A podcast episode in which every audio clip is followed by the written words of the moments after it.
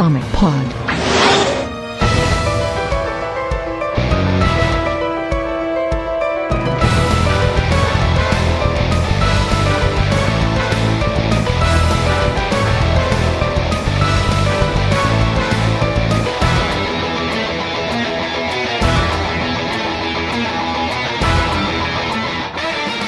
WhatsApp de pessoas mais um Comic Pod, número 68, eu sou o Matheus Cadinho, estou aqui com o Bruno. Parafraseando o William Bonner, boa noite. Viu a série? Liga da Justiça, Liga da Justiça, Liga da Justiça. Luiz Alberto. É, tá acabando o especial, hein? O Delfim. Ah, Mulher Maravilha, fode, fode com o Superman. Ah, porra. Fode com o Superman. O. Superman ficou fraco, foi o Piguinho jogou a Kryptonita. O Mitocondria. Opa, Eu vai. fala. E a gente tá aqui hoje pra quarta parte da suspensão sobre o universo desse animado e hoje a gente vai finalmente falar sobre a Liga da Justiça. Finalmente algum que eu assisti, né?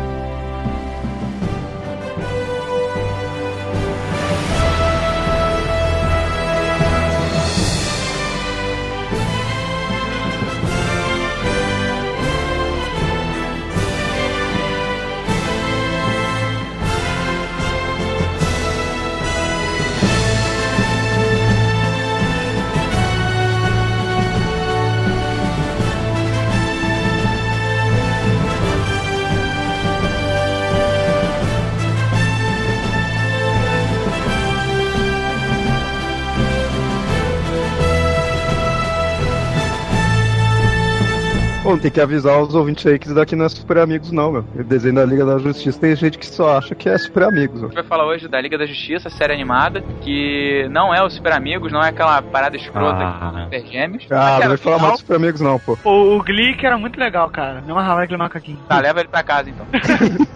Mas quase que foi Super Amigos de novo, hein? Tava É, o povo vai falar que a Liga da Justiça foi escrita pelo Danvado. de novo sambado, cara. Então, cara, a série ela foi ao ar pela primeira vez em 17 de novembro de 2001. Durou só duas temporadas e foram 52 episódios no total. A maioria dividido em arcos de dois ou três partes. Não dá muita raiva. esquecendo que tiveram três episódios de crossover com o Super Choque, nessa fase. Não, mas não conta nos episódios da Liga, não. Isso conta nos Não, episódios não, é- Hyper Shock. episódio de Super Choque. Sim, mas são crossover. Ah, tá. Ela ficou ao ar até 29 de maio de 2004 e a gente tem uma, uma imagem aqui que vai pro post que foi o primeiro o primeiro rascunho que a gente estava até discutindo agora há pouco. A gente não sabe se é, foi oficial, se não foi, mas que foi a primeira vez que você vê o- uma Liga da Justiça possivelmente num traço do Bruce Timm. Aí você vê uma liga que parece muito com a, a formação daquela de 1992, 93, que até o Hal Jordan tá com mechinhas de cabelo branco aqui, Isso parece a Liga Internacional, né? é, lembra muito a Liga Internacional, tanto é que você vê o Besouro Azul lá, tem a Poderosa aqui, Capitão Marvel. isso. E foi assim, acho que a primeira coisa que pode ter sido o- aquele ponto inicial, sabe, do- de fazer um desenho da Liga. A fonte que a gente pesquisou aqui tava indicando que esse desenho era como se fosse uma ideia realmente do Bruce Timm, só que o que a gente viu depois meio que vai contra isso. Por quê? Porque o Bruce Timm parecia não gostar muito de uma ideia de fazer um desenho da Liga. A imagem em si tá legal, mas eu duvido que seja uma ideia do Bruce Timm mesmo, por causa do outdoor lá atrás. Porque nesse outdoor a gente vê o Luthor da época da morte do Superman, que ele tava no corpo clonado, que ele dizia que era filho dele, etc., que tinha o cabelo ruivo. Vai completamente contra o resto do Animated, assim. Então eu realmente não acredito que seja uma imagem oficial. Isso tá com muita cara daquela parada que vocês falam de commission. Exatamente. Tá com cara de eu, falei- eu lembro dessa imagem aí num- numa revista que saiu aqui no Brasil. Isso aí eu lembro que meu irmão comprou, que ele era muito, muito mais viciado que eu dos desenhos do Batman. E ele e recortou essa, essa página e guardou em algum lugar aqui em casa, que deve estar aqui até hoje. Só que é, é nítido que não, não é relacionado, cara. Tá muito mais pra commission, assim. É nítido que ele pegou o que tava nos quadrinhos na época e colocou num desenho. assim. Não, não vejo nenhuma relação com o que veio depois. É, porra, é o Jordan pré-Parallax, cara. Ah, pois é. É, não tem a ver com desenho, não. É uma liga dele. Mas tem. É, é só um desenho. É, são desenhos, mas se você percebeu, o Batman e o Superman, eles estão bem parecidos com o design das séries deles. Eu acho mais interessante a imagem 3, a imagem onde tem o, o- esse Aquaman com uma cara mais velha, o Orion, o, o John Stewart de cabelo bem rasinho. Essa imagem parece, É, sim. Mais legal. Eu acho assim, da imagem 3, o que eu posso comentar é o seguinte: se vocês notar, o traço do Super-Homem não é o mesmo. É aquele primeiro traço que a gente comentou no podcast. É, da arredondada, né? Que é mais parecido. É, que é mais parecido com uma coisa dos irmãos Flash e, e um traço muito mais parecido com o primeiro ano da, da série do Batman, mesmo, do Animated Series. Daí o Aquaman, o Orion e o Flash é praticamente o mesmo design que aparece na série do Super-Homem. O Joe Stewart, a Mulher Maravilha, que E a Mulher Maravilha tá muito parecida com o traço que ficou no fim das contas. não, mas se você olhar bem, tanto o John Stewart quanto a Mulher Maravilha eles parecem muito com o que aparece no teaser da Liga. Aquele que tem a Cyborg Girl, que o Impulso e o Robin. Mas agora, em compensação, tem coisas, tem designs que ainda bem que não vingaram, ou pelo menos eu não lembro deles. Tipo, na, na Silver 04, essa Vixen aqui, que bom que não foi assim. Não, é. E esse senhor destino Bom, desse cabeçudo jeito- aqui, cara. Cara, ele É. parece ter um bico. Não, não, e o Raio Negro da década de 40. É, cara, ele tá, ele tá tá- parecendo. Tá, ele tá um parecendo. Um, é nazista, cara. Ele tá com o uniforme da SS.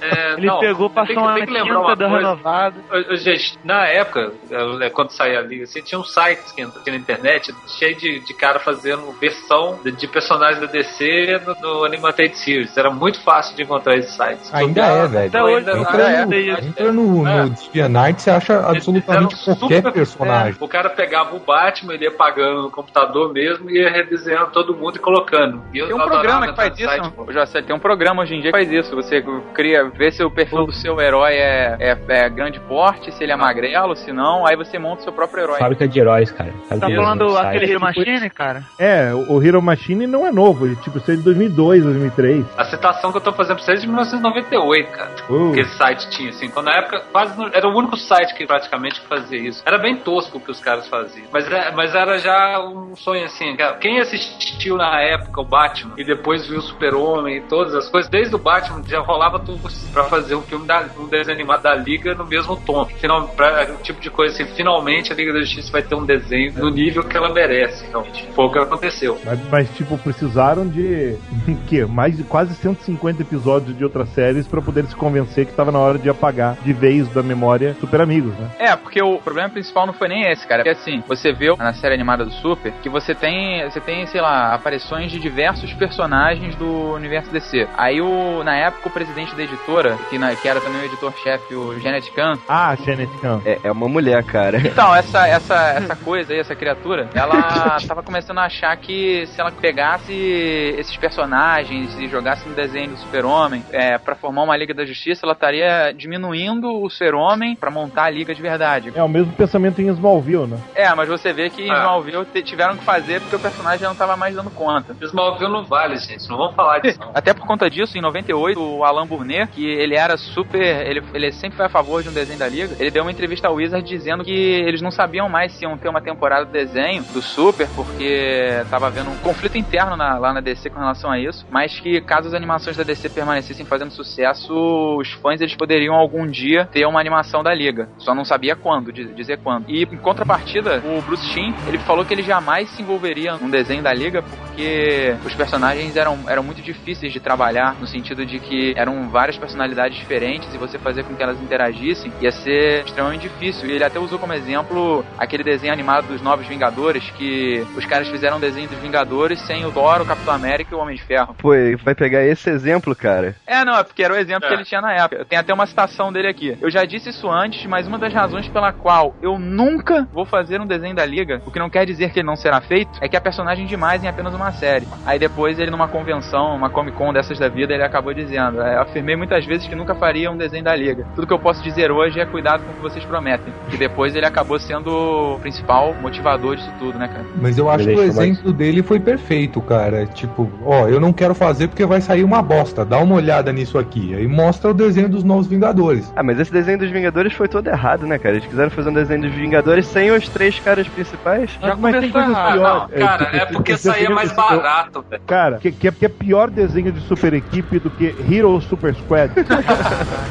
Esse é ruim. Sempre tem como piorar. Só uma dúvida, quando passaram já esse desenho da Liga, as outras animações já tinham tudo acabado ou não? Não, Batman do Futuro foi o último antes da Liga, né? Acho que tava, tava rolando simultâneo em Super Choque. Ah, tá só É, o Super Choque. na época- e o, na- o Data Project. Na época, o Super Choque ainda não era do DCAO, ele só foi elevado a essa categoria na segunda temporada dele, que o Alan Burnett estava envolvido. É, não, porque o. o- Tem a mudança de uniforme uniforme. O último episódio de Batman do Futuro foi ao ar no dia 18 de dezembro de 2001. E a liga começou 17 de novembro, ou seja, quando a liga começou, o Batman do Futuro estava nos últimos episódios. É, Diga-se de É, passagem, acho que o episódio não convenceu ninguém. Eles cortaram a série pra fazer Liga da Justiça, É, porque cara, a equipe foi teve que migrou toda pro desenho. Tem, a- tem, uma- tem uma parada que equipe pode observar. Quando começou as Animated Series do Superman, eles começaram a fazer projetos em paralelo, sabe? Aí foi o Superman e o Batman New Adventures, depois o Superman e o Batman Beyond. Aí eles, em vez de fazerem o Batman Beyond com a Liga da Justiça, parece que eles preferiram realocar toda a equipe que eles tinham pra uma coisa só, sabe? Pra, pra fazer com que aquilo realmente fosse acima da média. E conseguiram. Pra dar conta da coisa. Tanto é que eu acho, eu não acredito, enquanto não acabar o Ben 10, eles não vão voltar com. Não existe a mínima possibilidade de voltar com a Liga da Justiça. Não existe a mínima possibilidade de acabar com o Ben 10, cara. Que porra. Ben 10 vai ser aquele personagem que vai crescer com você, cara. Ben, Ben, Ah, Ben pois 10 é, não. tá. Claro, Ben 10 não vai é acabar. Ben tô 10 falando que é. Não, sim, tudo bem. Eu só tô falando que não vai acontecer porque é a mesma equipe. não é bem a mesma equipe, né? A, a equipe de animadores eu acho que deve ser muito, deve ser a mesma. Pode não ter os mesmos produtores e tal, mas a equipe é, é bem a mesma. assim. Agora, o Super Choque só foi acabar em 2004, hein? Então foi o único É, que já, ficou já mesmo. era, junto, já era né? outra equipe, cara. Já não era a mesma equipe. Tanto é que você percebe que até em alguns episódios a qualidade da animação não é assim tão. A gente pode que a gente possa dizer que é, é- é tão boa assim. Ah, mas na segunda temporada ainda era a equipe original, não era? Não, mas era a equipe original do Super Choque, não era do resto da, da Warner, sabe? Da Warner que tava, tava cuidando do, do universo desse animado. A única coisa que eu acho assim, é da época mesmo, lembro de esperar, sempre especular desenho, desejo de existir esse desenho animado era muito forte. Se eu via todo mundo que curtiu o Batman, curtiu o Super-Homem, queria ver o desenho da Liga, assim, acho que a maioria, sabe? E quando veio e começou a passar, assim, você via a coisa materializada, é aquela coisa tipo, pô, é o desenho que eu sempre ver, cara. sabe? Isso era muito legal de poder assistir. Que que eu acho que materializou de verdade mesmo foi no JLU, assim, quando entra Sem Limites, que você fala, puta, esse era o desenho que eu sempre quis ver. O universo Ah, sim, com certeza. num desenho só. As duas primeiras temporadas, assim, todo mundo gostou, menos fãs do Hal Jordan, né?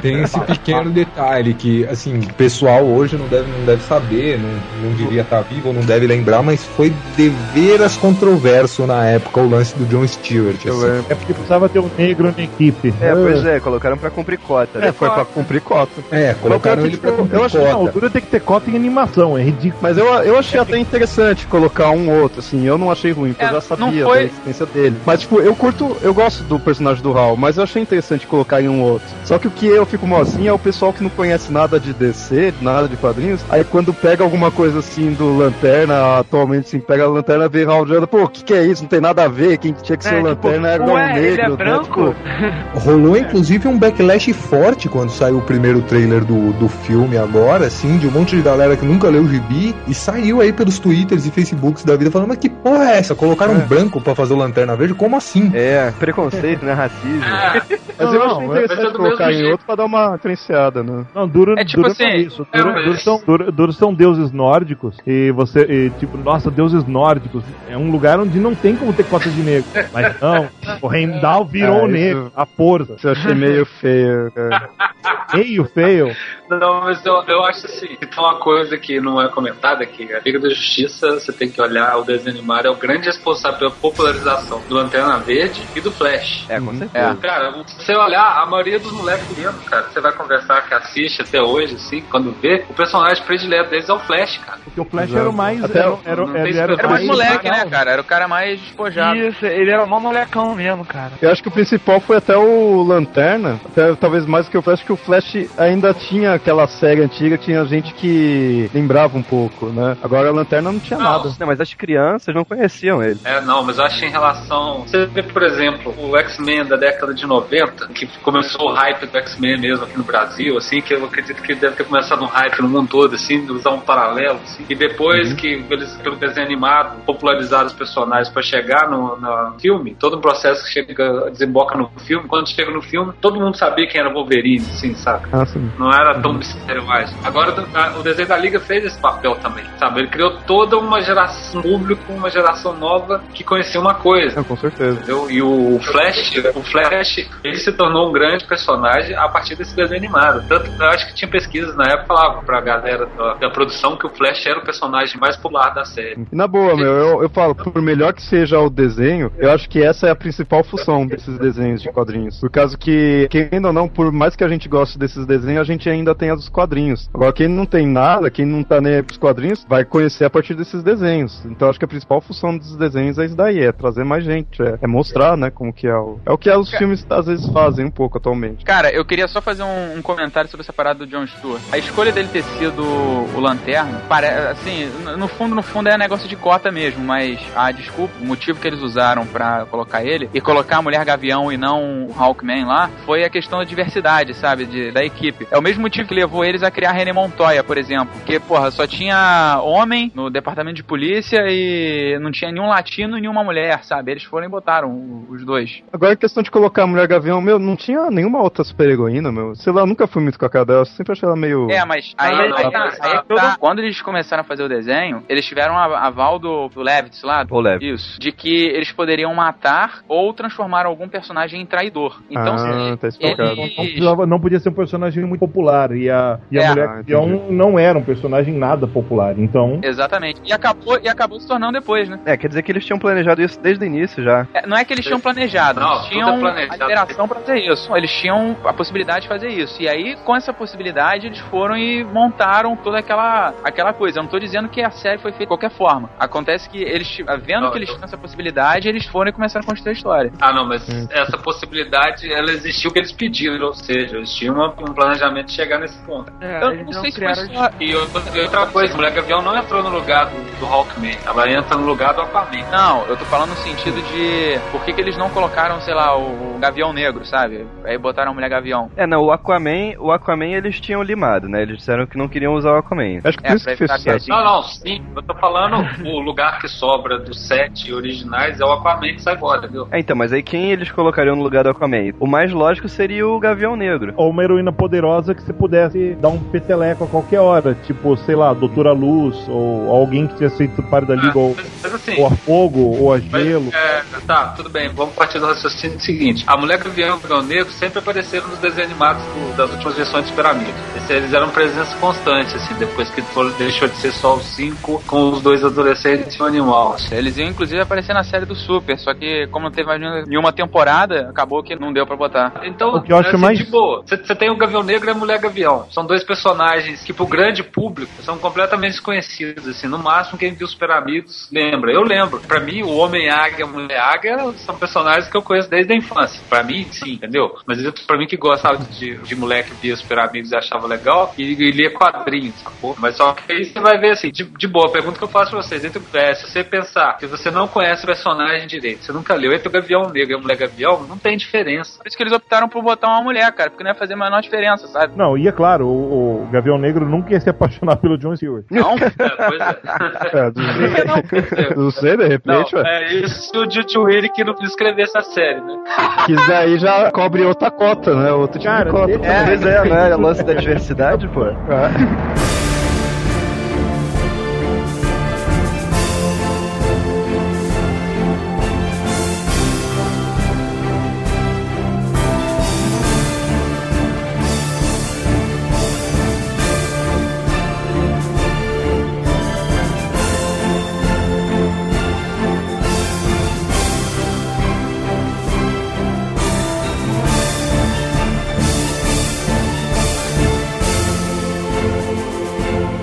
Cara, eu só queria fazer um comentário sobre o John Stewart no sentido de personagem mesmo. O meu tio, ele assistia desenho, gosta de quadrinhos desde moleque. Meu tio já é velho, já tem quase 60 anos, saca? E ele falava que ele sempre achou o, Hal Jordan chato pra cacete quando ele aparecia no Super Amigo. E ele falava que o único lanterna que ele gostava era aquele. Ele falava, não, esse, o John da Liga da Justiça é muito melhor que aquele outro cara. E ele também foi um dos caras que ficou puto quando soube que no filme não ia ter o, o John Stewart.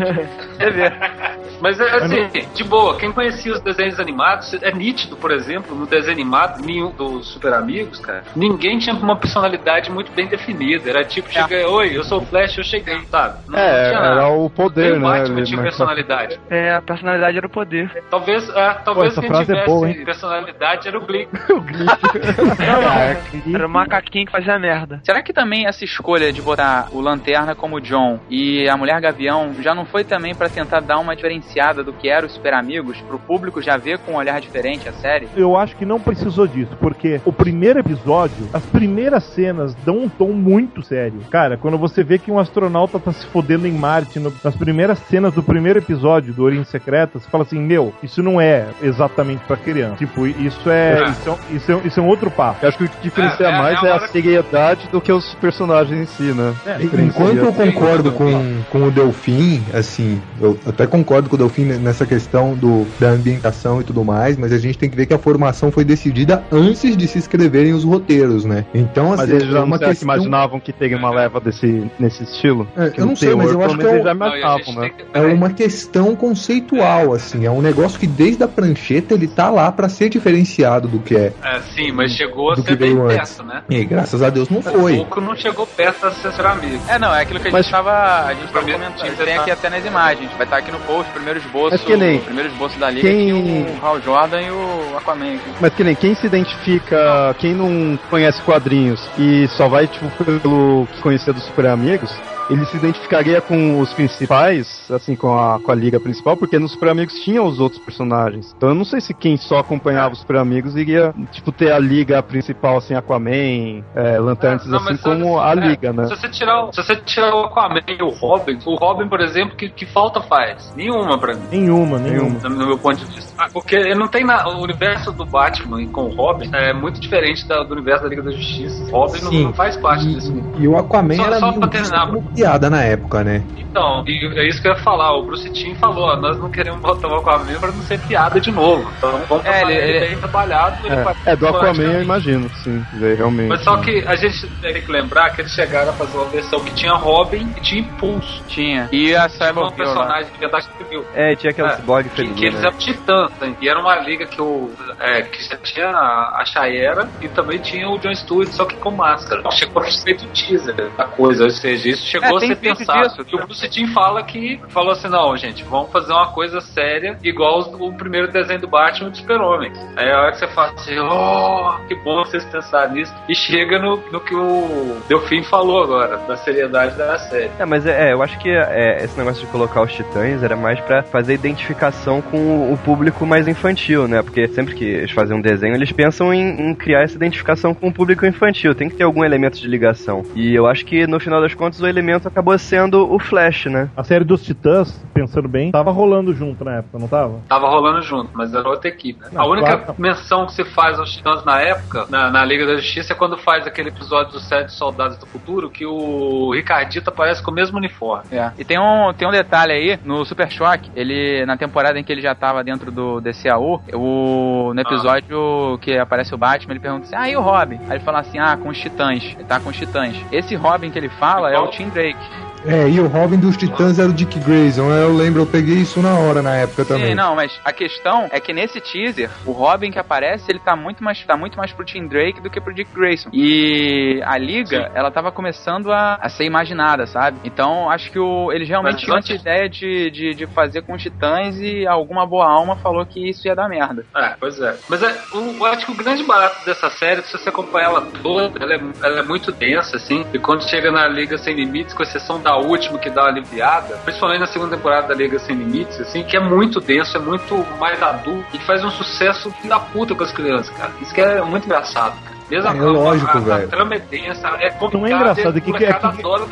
É que, a Ao cri- é que criança não é mais estúpida, cara. Esse, Cara, esse negócio, de, esse negócio de tratar. que- de- de- a gente não pode tratar a criança hoje como se a criança fosse o que a gente era quando a gente era criança. A gente teve a infelicidade de ter muitos desenhos do nível de Liga da Justiça que eram divertidinhos e tal, mas tipo passageiros. Tivemos a sorte, no entanto, de termos vários, no Brasil principalmente, a gente teve muito anime, sabe, eh, dos antigos que eram tão densos e sombrios quanto, apesar de algumas dublagens terríveis, tipo a do Shadow Boy, que era inventada no Brasil, não tinha roteiro, mas mesmo assim tinha esses desenhos que foram colocando na gente essa, essa vontade de, de ter roteiros bons na nossa frente, coisa que a gente só tinha em alguns desenhos animados e não tinha na maioria das séries de TV que a gente podia acompanhar na época no Brasil. Quando vem um desenho desse, cara, sabe, e, e todo mundo já tá acostumado com, porra, queremos, queremos uma coisa mais densa, porque a criançada que fica na internet o tempo inteiro, com um monte de informação o tempo inteiro, roteiro. Se, não, não vai pegar um roteiro raso, sabe? E, e gostar. Tem que ter um roteiro com vários layers, cara. Porque se você quer uma história rasa, vai ver Juniper Lee.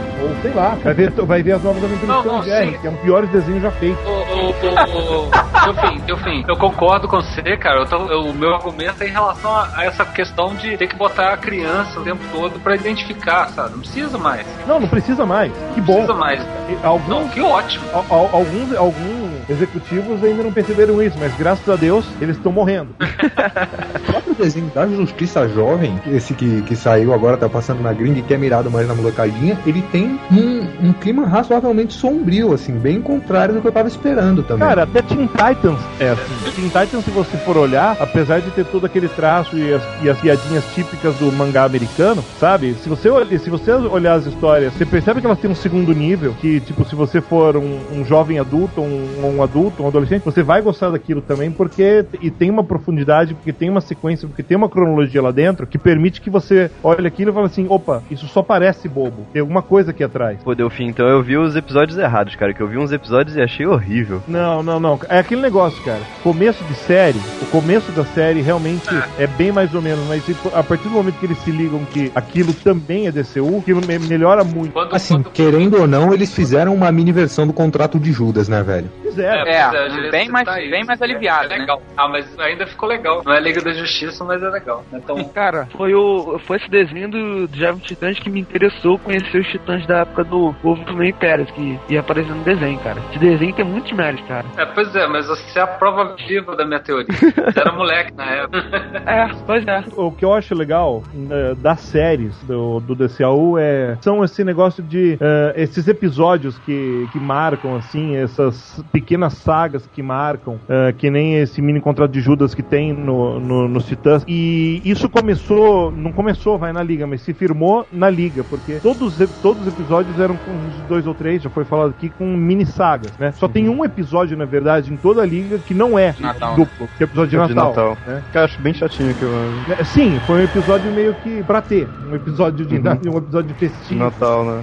É. É aquele episódio que você tá, no- tá na época do Natal, interrompe toda a cronologia das reprises e bota ele. Tipo, eu fiquei feliz porque foi acho que um dos poucos que eu consegui assistir do começo ao fim, já que os outros, como era em várias partes, eu normalmente pegava só o começo só o final. Mas em compensação o episódio é bem chatinho. Não curto muito não. Ah, mas tem episódios bons, cara. Tem, tem episódio que. Alguns episódios que eu gosto pra caralho. Tem aquele episódio do fim da primeira temporada, acho que é um triplo, quando o Vandal Savage consegue ganhar a Segunda Guerra. Só pra fechar aqui a- o assunto que a gente tava falando do não acontecimento da série, o Paul Dini, que era o cara que tava sempre envolvido com o Bruce Timm nas animações, né? Ele chegou a afirmar que uma animação do Impulso, da Justiça Jovem, da Legião dos Super-Heróis, ou até um spin-off da Supergirl era mais próximo de acontecer do que um desenho da Liga. Só pra você ver como eles não estavam levando fé no projeto. Caralho. Mas é, acho que não é tão fé, não, cara. O desenho da Liga é muito caro, porque é muito dublador, cara. E isso, isso conta muito. Ele, como produtor, eu entendo esse raciocínio dele, saca? O, o que mais acontecia é que em determinado episódio, principalmente em cenas de batalha,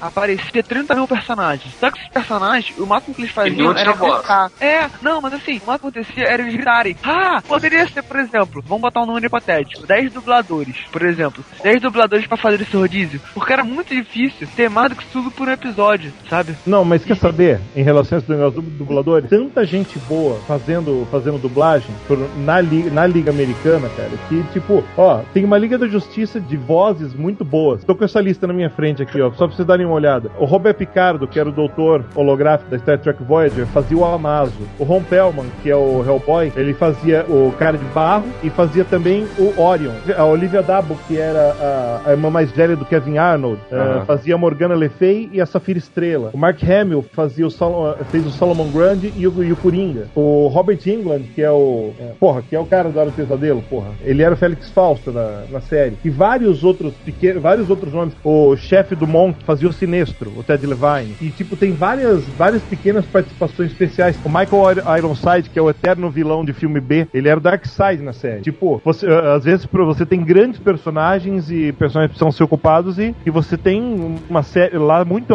muitos dos atores americanos são excelentes dubladores. O Lex Luthor do Smallville. É, ele fazia o Flash. É, Não, Não, só- não só o Flash, ele, falou, ele, o, o Mark ele fazia o Hamill, Flash e fazia também o O pistoleiro. Gol, que era o. Não, ele fez o Gol Ah, também, que era o isso. personagem do Batman do Futuro. Ó, tu falou que o Mark Hamill ele fazia o Coringa e o Grande. Alguns episódios eles, eles estavam juntos, sabe? E não se percebia isso, sabe? Ah, porque, Então, por- eu acho porque que dá- são bons dubladores. Não, eu acho que dava pra fazer são esse, esse prodígio. Eu acho que esse negócio de ah, porque muita gente pra dublar, eu acho que não justifica não, cara. Olha mais um legal. O Kilowog era o, o presidente Palmer do 24 Horas, Dennis Haysbert. Você justifica, é muito caro, bicho. Olha o nome da galera que tá aí. Essa galera não é, barato. Isso torna o episódio muito caro. O cara vai ficar um dia no estúdio, mas esse dia custa caro. É, não sei se lá eles ganham por hora alguma coisa assim, mas deve Lá eles, ser, eles, deve ser eles meio, ganham meio por tenso, né? palavra pronunciada. Caraca. Sério, sério. Só pra dar um crédito exato aí, é, a André Romano mandou muito bem em todas as séries nesse que O casting de voz dela sempre foi perfeito. E ela manteve as vozes, né, cara? Os personagens que Pois é. apareceram antes, os principais, pelo menos. Depois que o Bruce Timm, ele... Depois que eles ach- acharam um ponto em comum com a equipe, eles ficaram assim, pô, de onde é que a gente vai tirar essas histórias? Aí tem uma outra citação dele aqui, que eu puxei da entrevista. Ele fala assim, obviamente todos nós lemos quadrinhos da Liga durante toda a nossa vida, mas quando temos a missão de fazer essa série, voltamos e fizemos algumas pesquisas. No começo, quando nós estávamos olhando para o material original da época, que era do Gardner Fox, é, percebemos que eram cheios de,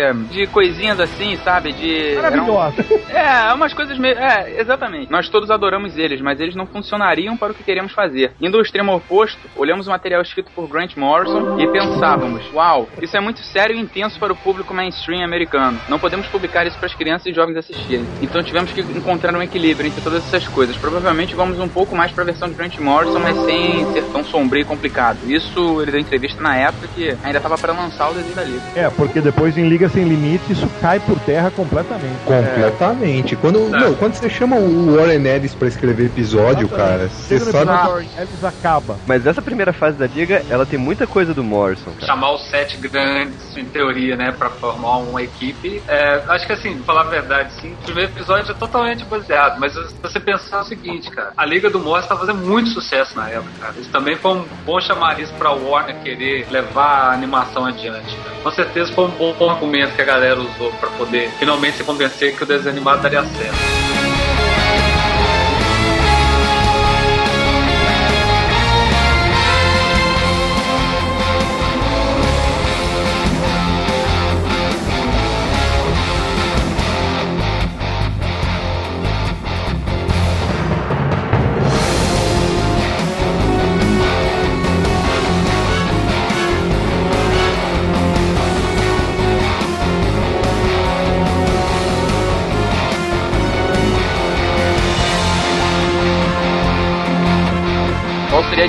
Que eles usariam pra terem colocado o Kyle na série do Super-Homem e queriam colocar o Hal na, na liga, né? E o conceito original deles, o Hal Jordan seria um lanterna veterano, que ele estaria afastado da galáxia, que no, dentro do universo desse animado não fica muito bem definido qual setor você é designado. Parece que se você, se você é do setor 2814, você pode ir lá pra, pro Haikyuu Park, igual o Kyle acabou indo. E ele já seria um lanterna veterano que ele voltaria pra Terra depois da morte do Abinsu, enquanto o Kyle tava treinando lá em Oa. Mas as únicas referências foram feitas a ele em todo o universo desse animado foi naquele episódio do Super-Homem, que aparece um avião com o nome dele, e naquele episódio da Liga Sem Limites, que acontece uma mudança lá no espaço-tempo e ele toma o lugar do John Stewart. Mas, cara, isso ainda pode ser usado se eles fizerem a série do Lanterna Verde dentro do DCAU, né? É, é uma coisa que eu fiquei pensando esses dias, que até um ouvinte aí comentou lá nos posts, que eu, eu até hoje eu não sei se aquela porra daquela série que vai estrear do, do universo desse animado ou não. Eu acho que não é, mas... Eu já, eu já li algum lugar que não é. Aquele desenho do Lanterna não é considerado ou não? Que é filme. É filme assim, Não, o não, filme Não, não, não. Não. O filme Não, não, não, não, não, não. O desenho é, regular que tá vindo aí do Lanterna, eu imagino, se ele tivesse alguma relação com o desenho animado, estaria todo uma safada, todo um, um rumor sobre ele, sabe? As pessoas estariam comentando e eles estariam uma certa evidência. Como ele não tá, eu,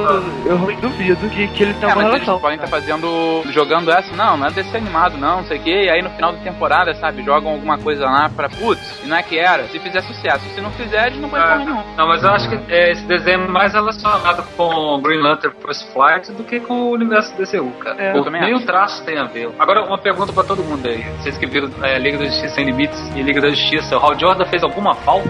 Não, o Kyle fez uma falta, cara. O Caio fez falta, mas ele aparece, né? Ele aparece. Pô, sério que o Caio fez falta? Cara, eu acho que o, o John Stewart ele, ele supriu bem a vaga como Lanterna Verde. Ah, não é isso. É, que- é, que- é aquele negócio, o, o Caio e o Flash faz- fiz- faziam, faziam uma dupla na Liga do Morrison que era impagável, cara. Ô, Delfim, embora eu concorde com você, cara, eu acho que não, não, não seria praticável no desenho animado, assim. Porque a grande questão de dinâmica dos dois na Liga do Morrison é que o, o Flash, ele era um herói de legado, mas ele não era um novato, ele era extremamente experiente, e o, o Kyle era o novato da coisa. Eu acho que se você colocasse isso, assim, sem nem passar perto da origem do, do Flash, como foi o caso no, no desenho da Liga, eu acho que não funcionaria tão bem. Mas é que tá, mas, mas, tipo, em em compensação, como contra-argumento, o Flash ele rouba muito a cena por ser o único personagem que tá, que tá ali e é colocado como novato no fim das contas, mesmo sendo um personagem de legado. Se você tivesse o Flash como personagem estabelecido, mas, tipo, batendo essa bola quase humorística, sabe, de, de bom humor, de, de, de leveza com o Kyle, você teria os dois personagens crescendo mais do que e o Lanterna Kyle crescendo mais do que o Lanterna Verde Jordan, né? Mas o que, o que você tiraria, talvez, fosse um ponto de apoio onde pudesse te inserir melhor o plot da Shayera. Também, cara, se você, se você faz o do Lanterna Verde um personagem mais leve, né, trocando o John pelo Kyle, você deixa a série bem mais leve também, porque o, o John Stewart, ele é um personagem bem sério, cara. Ele, ele eleva um pouco o tom da Não, série. mas, mas é que tá, ele é leve, mas ele é leve na superfície. Não esquece que a vida do, do Kyle é cheia de tragédia, cara. Tipo, o Kyle só se fode. É, não, é verdade, mas tô falando da personalidade dele. Não, não, mas, mas é que tá, aquela personalidade pra esconder o que tá lá dentro, cara. Tipo, tem, eh, você, você, conseguiria, você conseguiria trabalhar com o Kyle em vários níveis, sabe? E, com, e com o John Stewart, não. O John Stewart é só aquilo. O John Stewart não consegue ser leve, né? É, não, mas é só uma coisa também. John Stewart, o desenho animado, é bem diferente do quadrinho, né? Aliás, eu achei que eles melhoraram bastante, transformando É, ele no militar, não um arquiteto e com muito mais personalidade. Eu concordo. E ele, Ele não era acaba, militar nos ele acaba... Não, ele é arquiteto. Não, ele, ele tinha um passado militar, acho que desde sempre, mas era um negócio, Não, era um negócio foi- muito jogado pra baixo, assim, tipo, ele passou pelos militares, ele nunca foi visto como um militar, entendeu? O que eu gosto do. O que eu gosto do Stewart na série, sem, sem entrar em agora em, em que lanterna seria melhor, eu gosto de ter incorporado a ele problemas que ele teve com a, a série Mosaic. Todo mundo lembra que ele detonou o universo. Foi retomado logo num- numa das primeiras sagas. Isso, Não, é. um planeta, né? Planeta, o. Não, é, é um planeta, É, não. que- mas um planeta e tipo cheio de vida e ele simplesmente detonou. Isso, na- isso na É, série ser foi aliviado. No desenho eles deram uma, um- usaram uma desculpinha lá, né? Que na verdade ele não tinha detonado, que era um projetor que fez o negócio, todo mundo acreditar que tinha É, sumido. mas, mas até aí morreu Neves, né, cara? Tipo, eu, eu quero dizer que, é, é, tipo, a- os danos psicológicos ao, ao Joe Stewart já estavam feitos e, e ponto, sabe? Isso, e ele, não, ele não fica mais aliviado depois que acaba tudo aquilo. É que eu não imaginava que ele era diferente, assim, dos quadrinhos. Eu achava que dos quadrinhos era daquele jeito lá, hein? Eu gosto pra caramba daquele estilo dele, do desenho. Pois é, tá vendo o tanto que o desenho animado é importante? Ah, o, não, o John, é. John antes de Mosaico, o John era um cara meio, meio na dele, sabe? Não, não- ele, não, ele, não- ele, ele meio que não fedia nem cheirava. Quem tinha personalidade de verdade nos quadrinhos na época era o Gardner, É. que era, ia dar um outro bom lanterna, hein? Dizem que ele faz uma participação no episódio lá do, do Super, que o, o Kyle enche um bandidinho de porrada lá, que é igualzinho o Gagar. Ah, não. Melhor lanterna de desenhos animados eu já disse uma vez em algum podcast. É o Patolino. Pô, é show. Duck Dodgers, melhor dizendo, Duck Dodgers. É, Eu defendo que aquilo é DCU. o cabeça de O Guy Gardner no, no Bravo do Audaz é bem divertido também. Sobre a questão do Aquaman, que eles preferiram não usar o Aquaman na, na liga pra acabaram caindo na chacota, sabe? Que o Bruce Timm, ele falou que ele não queria fazer, repetir o que, repetir o que tinha acontecido nos Super Amigos e ele virar motivo de piada. Ele queria que ele fosse meio que um Conan dos Sete Mares, que ele ajudaria só na jurisdição dele, que no caso seria quando acontecesse alguma coisa na água, no- nos oceanos, igual teve um episódio lá da liga que aconteceu isso mesmo, né? Afinal de contas, o cara é um rei, ele não é um, um, um merda qualquer, sabe? Ou não deveria ser visto. Né? A coisa mais bacana da caracterização do Aquaman é o gancho. Pegaram a fase do Peter David e fizeram essa referência. E aliás, a forma como ele perde a mão no desenho ficou fantástica, cara. Eles tiveram uma sacada incrível. Mas você acha que cumpriu essa, esse objetivo dele de deixar mais sério, assim? Cumpriu, É. cara, cumpriu, porque ele, apare- ele faz uma aparição pequena, quer dizer, só nesse episódio, sabe? E ele é praticamente o cara que é por conta dele que a Liga conseguiu sair de Atlantis e não ser morta lá enquanto o irmão dele tava destruindo o mundo da superfície. Agora, não foi só o gancho que eles puxaram na fase do Peter David. Toda a personalidade do Aquaman vem de lá também. É, não, mas a personalidade dele, a, persona- é, a personalidade dele já era assim desde o desenho do Super, que ele era aquele Aquaman que tá se impondo, sabe? Não, eu sou um rei, realmente. E o visual, como o Brunão falou aí, ele realmente, a barba, sei lá,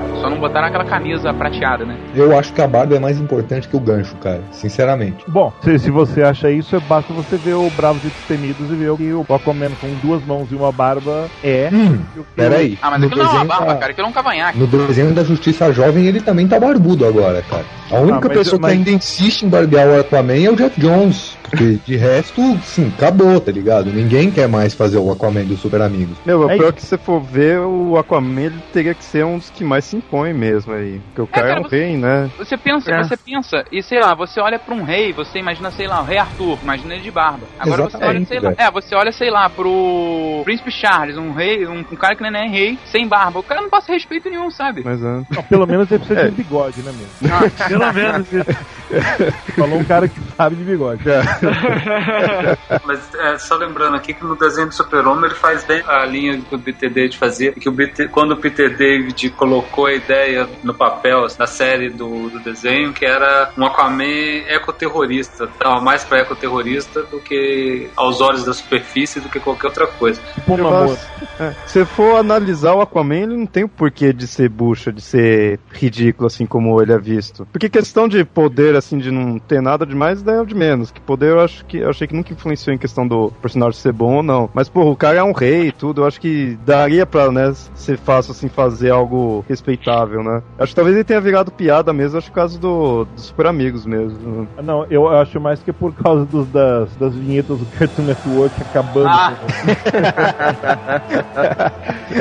Porra, aquilo era demais. Só uma última observaçãozinha aqui, é que se você for olhar pro final do, do série do Super-Homem e ver o início da liga, o Super ele tá um pouquinho mais velho, você vê uns traços lá apresentando já o peso da idade, e isso não colou muito, sabe? Isso foi teoricamente pra fazer uma, uma ponte entre o, o desenho do Super e a participação dele no Batman do Futuro, que ele já aparece bem mais velho. Só que, sei lá, se você pensa assim, porra, o, o cara é kryptoniano e envelheceu 10 anos em 5, foi até o que a gente tinha comentado no último episódio, e o Batman, que é humano, tá lá sem ruga nenhuma, sabe? Porra, como assim? Porra, é o Batman. Aí É mesmo tiveram que, usar responder, um, é Batman. tiveram que usar um super Photoshop na segunda temporada.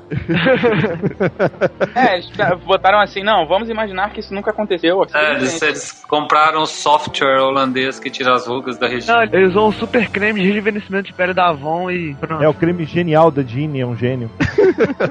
Vai ver que é um dos superpoderes dele, né? É, na verdade é um superpoder dos animadores. Eles pegaram a borracha e apagaram um traço do rosto. Sim, antes de começar os episódios, para dar um start nos episódios. Cada um aqui, qual é o episódio preferido da Liga da Justiça? Pra, pra mim eu sei qual é. É quando o Darkseid aparece a primeira vez, os New Gods, todos, todos que ele tem aquele plano do Darkseid com o Brainiac, que tem um porradão do Serum do Darkseid que eu acho genial. Aham. Eu gosto muito do, do final da primeira temporada e do final da segunda, né? Eu acho que são dois episódios muito bons. Agora tem um episódio que eu gosto pra cacete, que é aquele que aparece o Doutor Destino, aquele Dr. D, que é o maluco com o cara de caveira. Aham, John Dee. Poxa, esse episódio é legal pra caramba. Eu cara. gosto muito desse Era muito episódio, cara. Eu acho muito. Quando ele, no final, ele tá dominando todo mundo, aí ele tenta jogar aquele papinho pro Batman. Não, é, você é como eu, você não tem superpoderes, não sei o quê. Aí ele fala, não, Johnny, eu tenho um sim, nunca desiste. E ele vai e enfia porrada no cara. Sabe, eu podia deixar você ir. Está me distraindo muito. É com os outros que eu tenho sérios problemas. Somos como insetos para eles. Eles pisam em nós, arruinam nossas vidas e nem se dão conta disso. Mas você é diferente. Não tem poderes especiais. Tenho um sim, Johnny. Nunca desisto. Cara, pra mim, o, o melhor episódio é é a morte do super-homem, que ele vai pro futuro e Ah, encontra cara, o... Caraca, é, é isso. Esse aí mesmo. Esse, esse cara, é, não, é verdade. todo, cara. Esse episódio é foda, puta que pariu. E aí ele encontra o Vandal Savage, o Vandal Savage lá, se lamentando por ter destruído o mundo, cara. É muito bom isso. E aí o lobo vem pra substituir ele da liga, né? É. É mesmo. bom, né, cara? é ótimo isso. Ó, tem vários episódios bons, mas tipo, ah, um episódio que tá no. Nem não um episódio tão bom assim, mas um episódio que tá no coração pra mim é o episódio do. que tem o crossover com o Grêmio da Justiça. Ah, muito Caraca. bom. Ah, verdade. Puta, esse é louco, meu, se eu lembro. Que quase foi a sociedade, aliás. É que esse episódio é uma baita homenagem à Era de Prata, cara. É muito bom isso. Não, e tipo assim. É de ouro, não? de Não, não, não, não, home- não, tipo, é é homenagem, é homena- homenagem à Era de Ouro por causa dos personagens, mas a um criador que é um, cria- que é um criador fundamental da Era de Prata, que é o Gardner Fox. Não, inclusive esse, esse episódio ele foi muito baseado numa história que saiu aqui há pouco tempo na, naquela coleção DC 75 anos da Era de Prata, que é uma, um encontro da Terra 1 com a Terra 2, da Liga com a Sociedade. Inclusive os vilões que aparecem no episódio são os mesmos vilões que aparecem nessa história. É, e o episódio é dedicado ao Gardner Fox. É. Não, eu achei legal porque nessa época eu tinha recém descoberto a sociedade, cara. Tipo assim, eu, eu tava mexendo na internet e eu, caraca, pô, maneiro, tipo uma Liga da Justiça, só que os caras mais idosos e tal, legal. Aí eu tava conhecendo, aí eu vi esse Pô, episódio. os caras mais Caraca. idosos, mais respeito. Cara, eu, eu, comigo foi exatamente o contrário. Eu olhei assim, putz, é a Liga da Justiça Velha. Puta que pariu, que merda. Aí eu li e gostei, eu achei maneiro. Aí eu vi o Bando de episódio. criança, viu? Eu pensei, isso aqui é lá, velho. Pô, legal homenageando a sociedade. Pô, maneiro, tá escuro lá batendo. Pô, me amarrei, cara. Falando em Ligas, Liga da Justiça Velha, também tem aquele episódio eh, em que aparece o Lords da Justiça, lembram disso? Sim, É, sim, Que- é, verdade. é o meu preferido esse. os supers tomam conta, matam o Luthor, deixam o. É nesse episódio que deixa o Apocalipse. O lobotomizado, esse mesmo. Super Saiyan lobotomizando geral com visão de calor. É muito. É, não, é, e tem uma parada que a, no, logo no início do episódio, quando ele, assim que ele mata o cara, né, que a Mulher Maravilha pergunta pra ele, tá tudo bem contigo? É, Não, você, é, você tá se sentindo bem? Aí ele, melhor do que nunca, e tipo, com a- um timbre de voz totalmente diferente, sabe? É, muito Assim, é, esse é o meu preferido porque eu acho que é o, o, o episódio que vai dar o tom, assim, ele vai servir como um, um, um peso, uma medida até o fim da Liga Sem Limites, assim. É uma visão sombria que a Liga poderia vir a ser, e até o fim da Liga Sem Limites eles ficam se, se equilibrando é, para não chegar justamente naquele modelo. Inclusive, isso ecoa bastante naquele episódio, acho que já é Sem Limites, em que aparece o Capitão Marvel, inclusive, que ele decide não fazer parte da Liga porque ele se de- decepciona com a galera. E é o mote E- principal na Liga Sem Limites pra todas as aparições do Questão, cara. Exatamente, e é, é- tem, tem meio que um, um, um meta-comentário aí, assim, entre o, o- a Liga da Justiça e o Authority, o equilíbrio dos dois, assim, o que funcionaria e o que não funcionaria. Eu acho um, episódio muito bem feito, muito bem escrito, e tem todas essas questões, assim, e tem a questão dos uniformes paralelos também. Eu adoro quando redesenho os uniformes dos filhos da puta. Ah, sim, sim. é, Ah, é é, maneira. Não, fora que É, mas- você os episódios dos os uniformes dos, dos Lords da Justiça, parece que eles são muito melhores do que, o, do que a Liga. Sim. sabe? Parece que é evolução mesmo, né, cara? Não, parece até que são mais bonzinhos, você confia mais, você bota mais fé. Esses caras tão foda, não, não é a Liga. É, mas tem uma coisa assim, só pra deixar, fazer justiça, né? O episódio que eu acho que realmente dá todo o tom pra série de GLU vem lá do Super-Homem, lá quando o Darkseid é, controla a mente do Super-Homem e invade a Terra. E eu quero deixar registrado que o episódio. Acho que é unânime que o pior episódio é o episódio de Natal, né? É, sim, sim, é o único que eu lembro certinho. É o único. Qual é esse episódio? traumatizou. Não lembro desse Ó, episódio. é o único episódio dessa série inteira escrito pelo Paul Dini.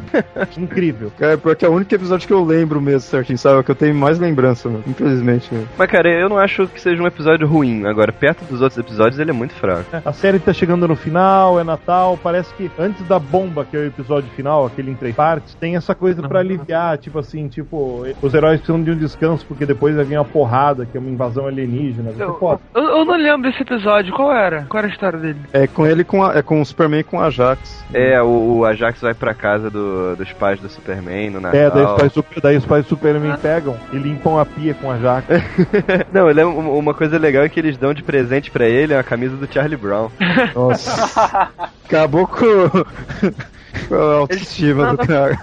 Olha, justiça seja feita, todo ano a DC lança um especial de 80 páginas de Natal, assim. E todo ano é uma merda. Eu não vejo porque no desenho teria que ser diferente. Natal é Halloween, né, cara? Alguma coisa. Todo ano a Panini publica alguma coisa desses álbuns, é incrível, que não pula. Sabe que não vai ter nada cronológico ali, tá tão atrasado. É, na boa, a Panini só publicou uma vez. Uma vez de Halloween uma vez de Natal. Não, É da não, ela, né? pode- ela publica alguma história daqueles negócios, sempre sai. Aliás, justiça seja feita, eu não aguento mais ver o Superman lendo carta no Natal, velho. Ué, ué, ele, ele, ele tem uma capa vermelha, Papai Noel, talvez? Com certeza ele pode rodar, ele pode ir em todas as casas do mundo na, nu- numa É, noite. tá explicado, ele consegue, é verdade. Ele tem super velocidade. O bacana é que se ele fosse, se o Superman fosse Papai Noel, ia ser bacana, né? Ele enche o saco vermelho de carvão. Se a criança formar, ele entrega no carvão. Se a criança for boa, ele pega o carvão, espreme o Mas carvão, jamais. e diamante. É um presente multiuso. Diamante a criança compra o que ela quiser.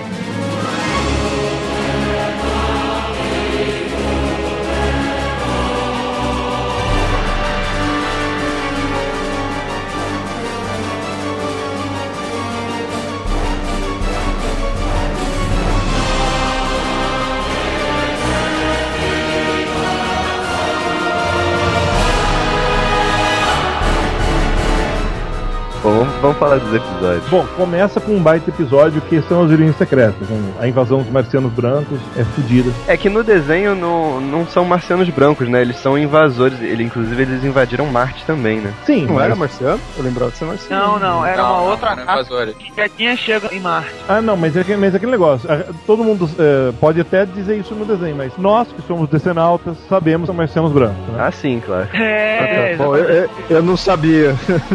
Mas eu já que era mesmo. Eu, eu, eu, eu sou Marvete, eu não sou Daquele meteoro, aquelas máquinas que saem destruindo metrópolis são baseadas nas máquinas marcianas da Guerra dos Mundos. É, Guerra dos Mundos. é, eu Ele sempre pegou o vi, né, cara? É, eu então, sempre vi um marcianos, mix por favor. entre os marcianos brancos, que vêm da fase do Morrison, todo mundo sabe, e os. Puta, como é que fala o nome dos filhos da puta? Apelaxianos? Caraca, Bruno, o que, que é Acho isso? que é, acho que é, mas se desenterrou. É, são. Não, não desenterrei, cara. É a origem da Liga Oficial até hoje no gibi. Desde lá da Era de Prata até, até hoje em dia. Acho que a última origem da Liga Oficial que saiu foi a- o ano 1 do Mark Wade. Também se usaram os vilões. Eles foram até citados na fase do Kyle, escrita pelo, pelo que na época que ele era Ion e o cara era 4. São, que é a invasão original que reuniu a Liga da Justiça pela primeira vez. Eu sempre achei que, que fosse um aceno pra essa raça também. Sim, mas acho que o ano 1 do Mark Wade não tá mais valendo, não, hein? Até a ordem contrário tá. O que, o que acontece é que assim, o ano 1 do Mark Wade ele não, não, não reconhecia Batman, Super-Homem e Mulher Maravilha como membros, óbvio, porque a Mulher Maravilha não tava lá por causa da origem do Pérez, e o Super-Homem e o Batman estavam só na aventura que reuniu eles, mas não estavam no primeiro ano da equipe. Então, é, É, por isso eu mesmo que ele não é reconhecido. Agora, eles. É uma baita história essa história do Mark Wade. Muito boa, Sim, é, eu acredito que agora eles, eles usem a versão que era já a versão original da Era de Prata de colocar Super-Homem e Batman e Mulher Maravilha como membro honorário. Mas assim, até prova em contrário tá valendo. Com alguns ajustes, claro. Não tá valendo ao pé da letra como valia na época. Mas até, até sair uma outra origem tá valendo sim. Mas voltando pro episódio, outra homenagem legal é o que o, Snapper Carr, que era o sidekick da liga, né? Ele é um repórter lá da televisão. Ah, Ah, é verdade. no, no primeiro, no, primeiro, no primeiro episódio, ele, eh, ele vendo que a equipe dele parou de filmar a invasão, ele vai lá, instala os dedos. E aí, filma aí, meu. Pois é. É legal, é legal isso. Esse episódio aqui é legal assim. Aí na primeira parte o pessoal da, da Liga da Justiça vai falar com o governo, assim. Aí eles vão falar com o exército. Aí no momento que o exército todo que tá ali se descobre, o, eles se tornam os alienígenas e você sabe, tem aquela virada, tu vê aquela conspiração, cara. Aí aquilo ali foi muito legal, cara. Lembra até hoje que, tipo assim, eu tenho um suspiro quando eu tava vendo, sabe? Quando o- Cara, o, o, o, o general, cara. O Dico tá falando isso e foi exatamente o mesmo comentário que o Yudi fez hoje, porque esse episódio Ó, passou vai no dia, no dia que nós estamos gravando esse podcast, o SBT voltou a reprisar, voltou hoje de novo a reprisar, desde o primeiro episódio a Liga e vai passar as duas temporadas da Liga e a Liga Sem Limites, tudo na sequência. E terminou exatamente com isso que o Dico tava falando, né? Os, os militares que prenderam o, o, Ajax, né? São invasores. Cara, é, desculpa a minha ignorância, mas quem é Yuji? O, Yuji. bom, o é apresentador do Bom Dia e Companhia junto com a Priscila e com a Maísa. Meu Deus, é, cara. O que, que você quer ganhar? Oh. 50, 50, 50. Deu fim. Vou pegar. sabe do Deu horário. Fim. Passa é... todos os dias às 11 horas da manhã, em ponto, depois do jogo da velha. Deu fim. É, é, é, com isso que você tá trabalhando, cara? Eu perguntar agora. Trabalhar e assistir o Band de Companhia é todo dia. Cara, é o seguinte o bom de ter uma TV no escritório é que eu posso fazer meu horário. Eu paro duas vezes, meu horário de almoço dá 11 ao meio-dia, porque eu paro às 11, eu posso assistir a Liga Sem Limite e comer, e depois volto trabalhar. Depois eu paro de novo às 3 da tarde, porque na Bandeirantes tá reprisando Futurama. Mas então, voltando, cara, uma coisa legal é que quem reúne todo mundo, toda a Liga da Justiça, é o Ajax, né? Ele chama todo mundo telepaticamente, ou seja, não é, não é uma coincidência que todo mundo aparece lá ao mesmo tempo. Eu acho um barato o Ajax aí do desenho que, sei lá, a aparência dele eu acabo achando muito diferente, meu, dos quadrinhos. Ele é muito quadradão. É, verdade. Porque a né? forma dele Mas eu acho ele mais original, legal. ele- Não, não, o como disfarçado, né, em teoria, assim, é formato mais humano, assim, né? Mesmo assim, ele é bem mais quadradão que o... Às vezes é Ah. a cabeça dele, né, assim, tudo. Mas eu acho mais legal. É, mas assim. como, como é aquilo que o Joacelli tinha falado, que eles preferiram fugir um pouco desse traço mais arredondado. Tanto é que na, naquele teaser que ele falou, que apareceu os titãs e tal, se você for ver, ele vai estar ainda com um traço mais arredondado, ele não tá tão quadradão assim não. É, porque todos os personagens são meio já quadradão, tipo, desenho, mas o do Ajax você vê que é o que fica mais, né? O que dá mais diferença pro personagem dos quadrinhos. Mas eu acho bem mais legal, assim, que ele passa essa ideia ma- é mais alienígena do que o do, dos quadrinhos, eu acho, do que o É, clássico. Eu dele. concordo com o lance dele parecer mais alienígena e tem uma outra questão aqui que eu acho que é muito importante. É um cara verde careca, de sunga, bota e capa com gola. Que ninguém conhece. Assim, como é que você vai fazer um cara desse ser levado a sério?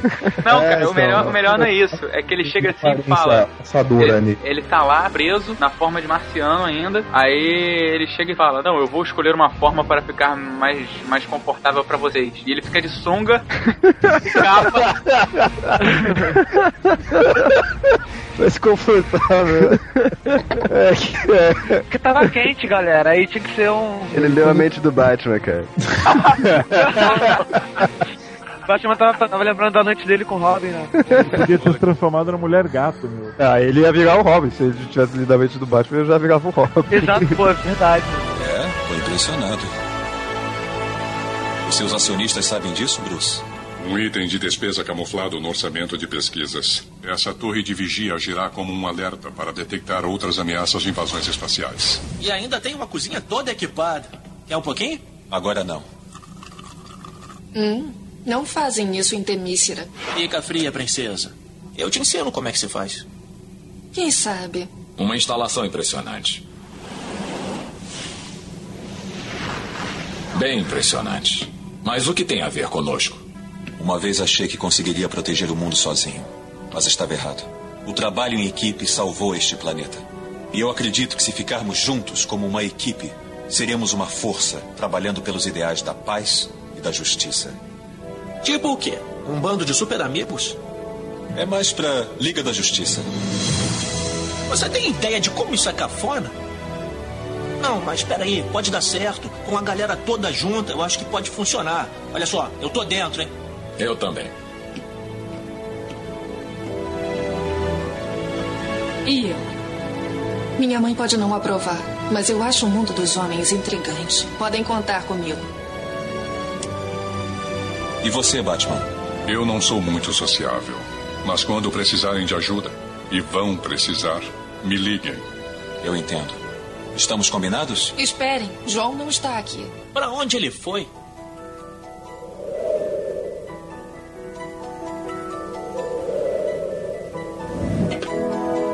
John, tudo bem? Minha família e meus entes queridos morreram há muito tempo. Eu sou o último da minha raça. Sei como se sente. E agora, Marte também morreu. E eu estou só no universo. John, nunca vamos recuperar a família que você perdeu. Mas seria uma honra se você considerasse a Terra seu lar.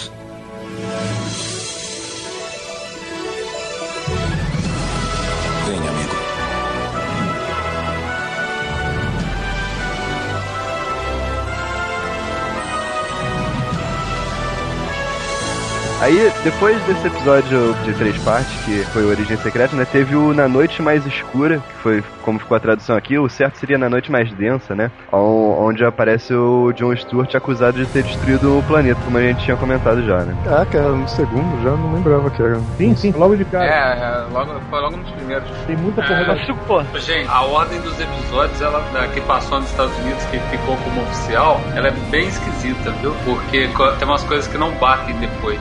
Por exemplo, o Injustiça para Todos, ele tem que ser antes do Paraíso Perdido. Não, não, quando antes ele saiu muito na internet, antes de sair nos Estados Unidos já rolava na internet, porque ele saiu lá fora primeiro do que o Paraíso Perdido. Ele era tipo o 4, que Como assim, deu furo no, não, na mas história? eu acho que é, como Injustiça para Todos era a gangue da injustiça, é a primeira vez que ela aparece, depois ela, a- no Paraíso Perdido é a segunda vez que ela aparece, eles optaram por lançar isso depois, no momento mais especial, assim. Não, mas calma aí, no Paraíso Perdido eles não aparecem, não. Não, cara, no. Não, no Paraíso Perdido. Não, Paraíso Perdido é aquele da Ilha Paraíso. Então, que tem a Fúria, não é? Não, Não, não é não. do Félix Ah, Fausto. Não, não. Ah, Félix Fúria. Peraí, peraí, peraí. Não, não, Fúria não. se chama O- Fúria. É, é o Fúria, é o Fúria. Desculpa. É, Ah, tá, Lá pra Fúria. frente. Tô, tô viajando aqui. O Fúria tem que ser depois do Injustiça pra Todos, só pra. E é. claro. E é bem Ah, pra frente. Não, não, não. O, o Fúria, é, na cronologia, que, pelo cronologia, pela, pela ordem que saiu nos Estados Unidos, ele é o 14 e o 15. E o Justiça pra Todos é 18 e 19. E o Justiça pra Todos, na, quando saiu no Canadá e na Inglaterra, ele era o décimo episódio. Não, não. Caralho. Não, eu, ele, não, Vamos na usar a verdade- ordem do SBT. Ó, eu, eu tô com a cronologia com a, com a ordem correta na minha frente, vamos por ela. Origens Secretas, daí Na Noite Mais Densa, depois vem o episódio do Aquaman. Todo mundo lembra como é que o Aquaman perde a mão, né? Foi aí que eu falei que foi uma, uma sacada genial dele. Cara, Pô, foi muito legal, cara. Era lá aquela cena. É, aque- é aquele negócio, sabe? A- Aqui o Aquaman deixa, deixa de ser piada pra qualquer pessoa, qualquer criança que vê isso, que sempre vai levar o Aquaman a sério. A não ser que veja os Bravos os Destemidos. Ou que leu o quadrinho do Jeff Jones, né? Eu defendi ele, mas foi no passado. É, Você leu o Flash Renascimento entre a última vez e agora, né? Depois disso vem o Injustiça para Todos, é o quarto episódio, são episódios 8 e 9. Todo mundo lembra desse, né? Que é o Leque que reúne uma, uma sociedade da injustiça meio, meio fraquinha, né? Meio bizarra. E, e o, e o Coringa acaba se convidando pra fazer parte disso. É, o, o mais importante desse episódio é que o Luthor é obrigado a vestir aquela armadura dele, né? É, porque o Luthor tá se fodendo por causa da Kryptonita. É. Que é a decorrência direta da série animada do Super-Homem. Agora, essa Liga da Injustiça aí é muito ruim, cara. É muito. pra, pra começar, que tem, o- tem o Shade, cara. Que, é, tipo, Pô, tipo o, o Shade, o Shade se regenera, pelo amor de Deus. É, mas se você for ver, o Shade é o único que tem todas as formações dela, é o Shade, cara, É. no desenho animado. Que merda. Mas eu achei que esses vilões eles foram muito jogados, sabe? Eles não. A Safira Estrela tá lá por causa do Lanterna Verde. É, mas ninguém fala nada sobre essa Filha Estrela, ela simplesmente aparece lá, sabe? Ah, ela simplesmente aparece, não vão ter que falar do babaca do Hal Jordan, e não queriam fazer isso. A personalidade dela é o poder, como sabiamente disse o Dico.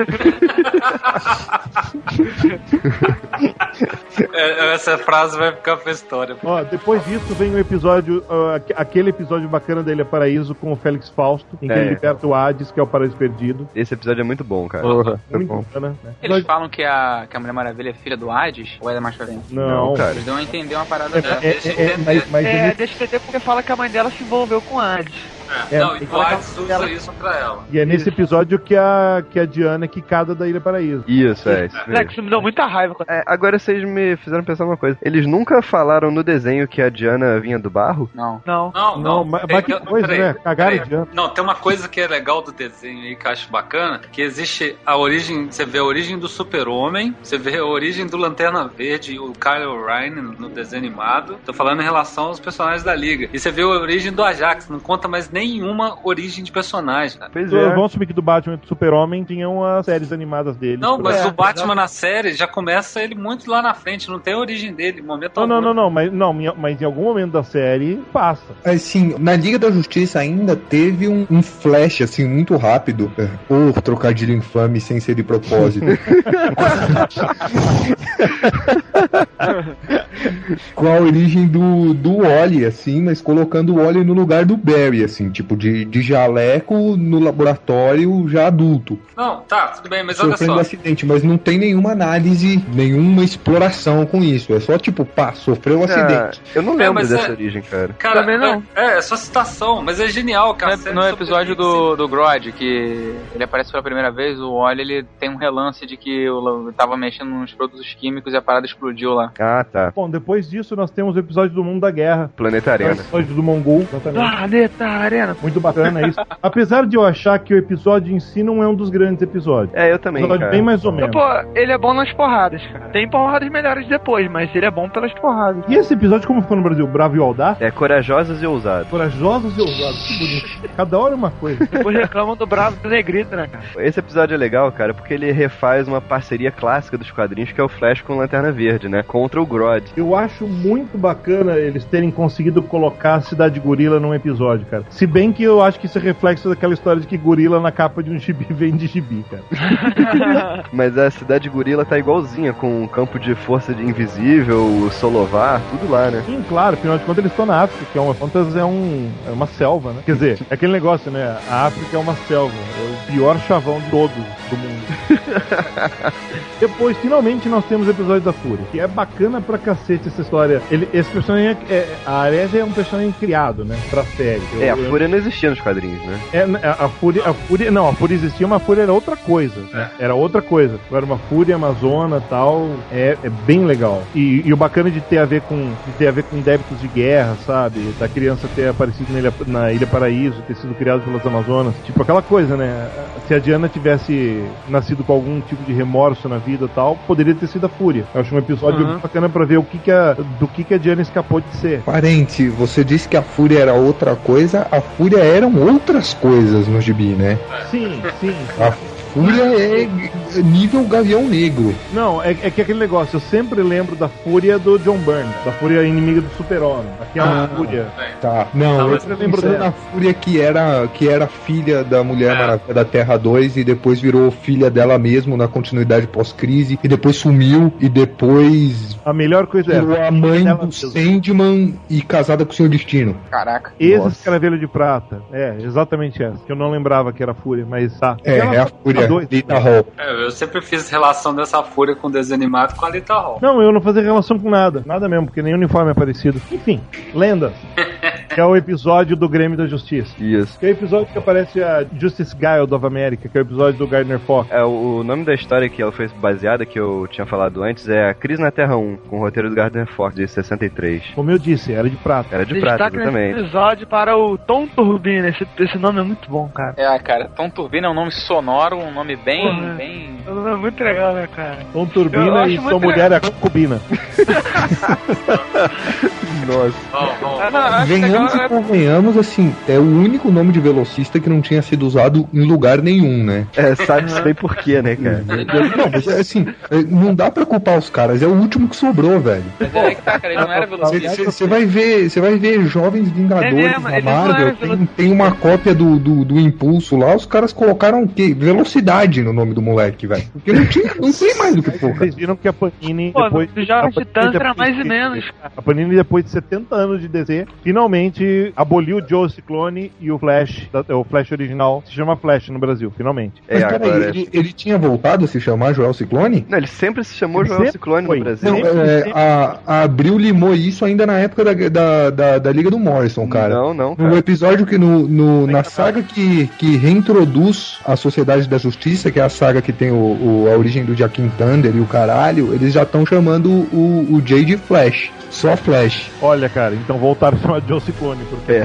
Que merda, hein? a Panini usa Joe Ciclone desde que ela começou. É.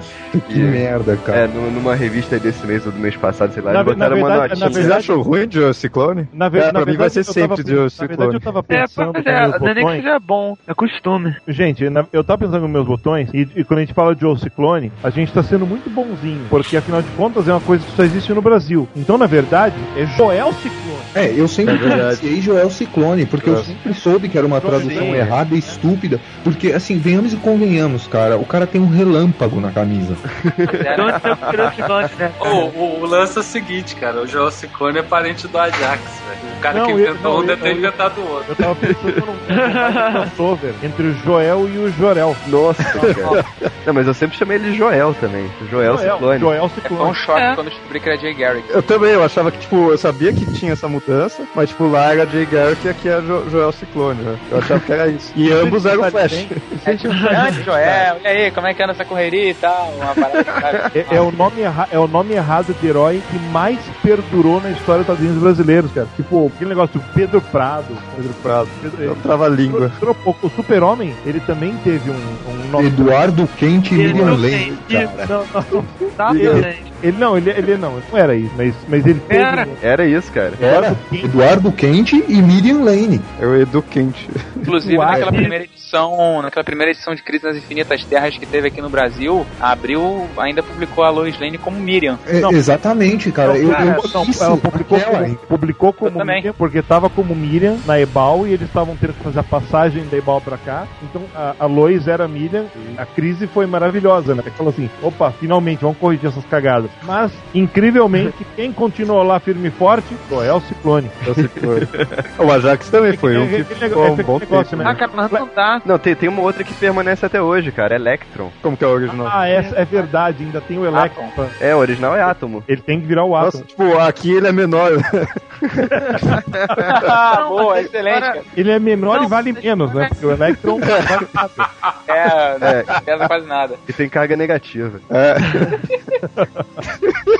E o Ricardinho? Próximo episódio, voltando tudo. É o, Verdade, cara, o Ricardito. é o episódio que aparece o, o Etrigan e a Morgana Le Fay tentando dar, tentando dar poder pro lado dela. Isso, se chama Um Cavaleiro das Sombras esse episódio. E aparece o Hugh Heffer. É verdade. É, a parte mais bacana desse episódio é isso. Ele querendo comer a Mulher Maravilha de qualquer jeito. É um bom vivan, realmente. Assim, eu sei que vocês vão me sacanear, mas quem é esse cara aí, sei lá? Dono da Playboy. Dono da Playboy, cara. Playboy, É só, é só- Ah, tá. é que- é você é muito novo pra isso, mas um dia você saberá. Assim, deixa eu te explicar. Existia um tempo em que você não achava pornografia na tela do seu computador, assim, entendeu? Vendiam revista com mulher pelada vendiam em nessa época. Ô, gente, olha só, vocês esquecem que o molecote é o Kajima, não eu, tá, gente? Não, o Kajima nem sabe o que é isso ainda. Ainda nem chegou nessa fase. Ó, é, não, peraí, facilitar a vida de vocês. Coloquem a, a televisão no E Entertainment Television. Não, não, não interessa o horário, só passa isso.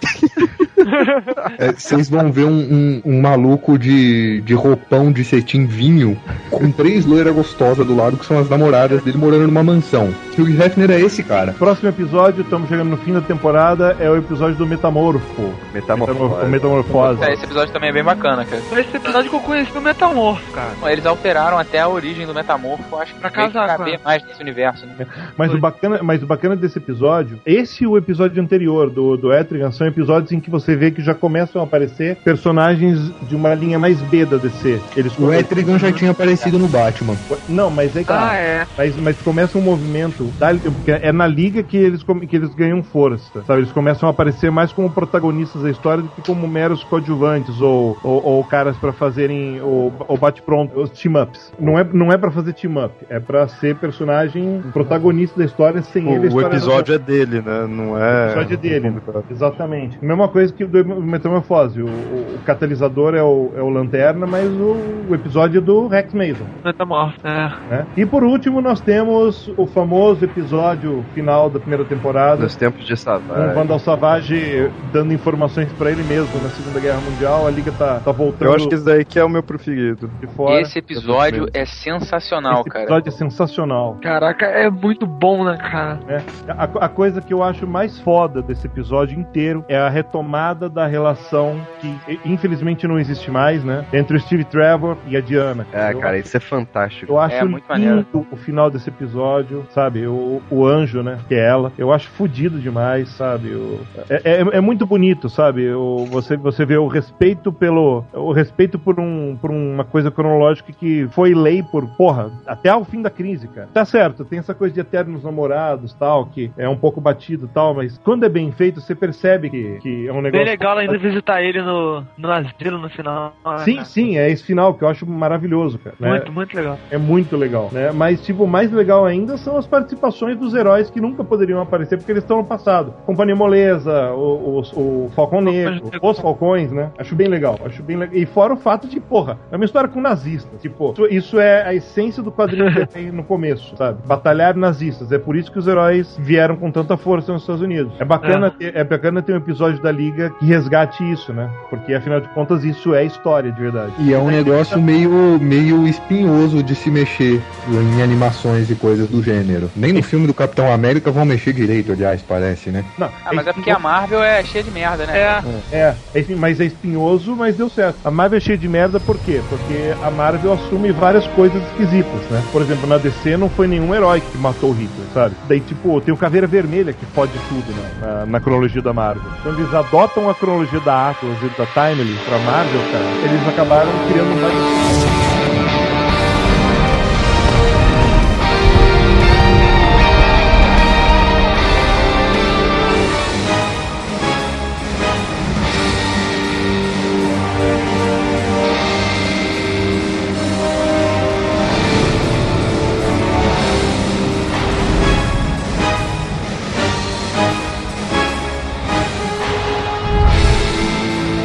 Segunda temporada, Darkseid logo de cara no primeiro episódio, que é o Crepúsculo dos Deuses. Que é muito foda. Agora tem que falar que o início desse episódio é totalmente Star Wars, cara. Vem, vem uma nave e vem uma outra navezinha atrás atirando, é muito maneiro. É verdade.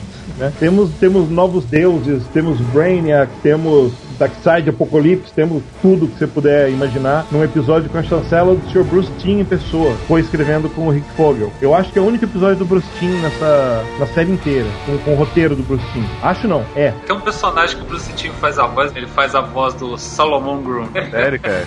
É maneiro. E ele já fez outras coisas também, por exemplo, no Capuz Vermelho ele faz a voz do Charada, no, no Crise das Duas Terras ele faz o Uncle Super e o Capitão Super Junior, e no Superman Batman Public Enemies ele faz o Moon. O cara gosta de fazer isso. Lá na frente, o Brainiac 5 ele fala uma parada de. Ah, não, porque o meu Brainiac era meu ancestral. E na época ele não tinha capacidade de, trans... de fazer. Ele, ele comenta que o corpo dele era orgânico, saca? Aí ele fala que na época o Brainiac tinha descoberto, em algum ponto da história, o Brainiac descobriu como transferir a memória dele pra um corpo orgânico. E aí no, no, no episódio ele tenta fazer isso com o Super-Homem. Nos quadrinhos, eh, você vê isso na, na fase do Burn, quando o Brainiac coloca a mente dele no corpo do Milton Fine. É algo parecido que acontece nesse episódio. Vamos lá, próximo episódio, Tabula Rasa, que é o episódio do Amazo. Esse episódio é muito bom, cara. Muito bom. É, pô, é legal ele, ele dá, é legal ver assim, o pessoal da liga, ele, eles perdidos, porque o cara sabe enfrentar cada um com os próprios poderes, sabe? Só, tipo assim, no, no primeiro momento não sabe meio que fazer isso, é muito legal. Na verdade, eu, eu acho esse episódio legal, mas o que a, a consequência dele quando ele volta na Sem Limites, que é, é um dos meus episódios prediletos de todos os tempos. A luta da Liga contra o Amazo, pra mim, é uma das melhores da, da série, cara. Em seguida, nós temos o máximo que a Liga da Justiça conseguirá ficar mais próximo do universo Vértigo, que é esse episódio com o John Dee, que tem a sua pedra do destino. Esse episódio é, muito maneiro, cara. Eu não lembro como ele, como ele chama no Brasil, em inglês é Only a Dream. Chama Apenas um Sonho. É apenas um sonho. E porra, de novo, tanto esse episódio quanto o anterior, você vê o John como sendo um cara mais importante do que aquele cara que faz o elo telepático entre todo mundo, né? Que parece que o John é uma. Parece que o John é um, é um Skype, né? Eu culpo os X-Men por isso, cara. É, porque o, porque o Skype é o Professor X, né? É, não, e aí, tipo, quando começaram a pipocar, a pipocar trocentas equipes, X-Force, X-Factor, Excalibur, X-Salada, X-Cheese, X-Bacon, todas tinham que ter um telepata, cara. É, to- todas tinham que ter um telepata, assim. Porque equipe nenhuma tinha verba pra um walkie-talkie, sabe? claro, o poder mutante é mais barato, meu, naturalmente. Principalmente o, o Kevin Bacon, o líder dos X-Bacon. Meu Deus! Cara, o pior que agora faz sentido, mano. Próximo episódio, Dama de honra. Dama de Honra, em que uma, uma patricinha vai casar com o Vandal Savage. baita episódio, baita pre... Não, e a Mulher Maravilha sai pra dar uma voltinha. Ah, até que enfim, né? Tava na hora fazer umas compras.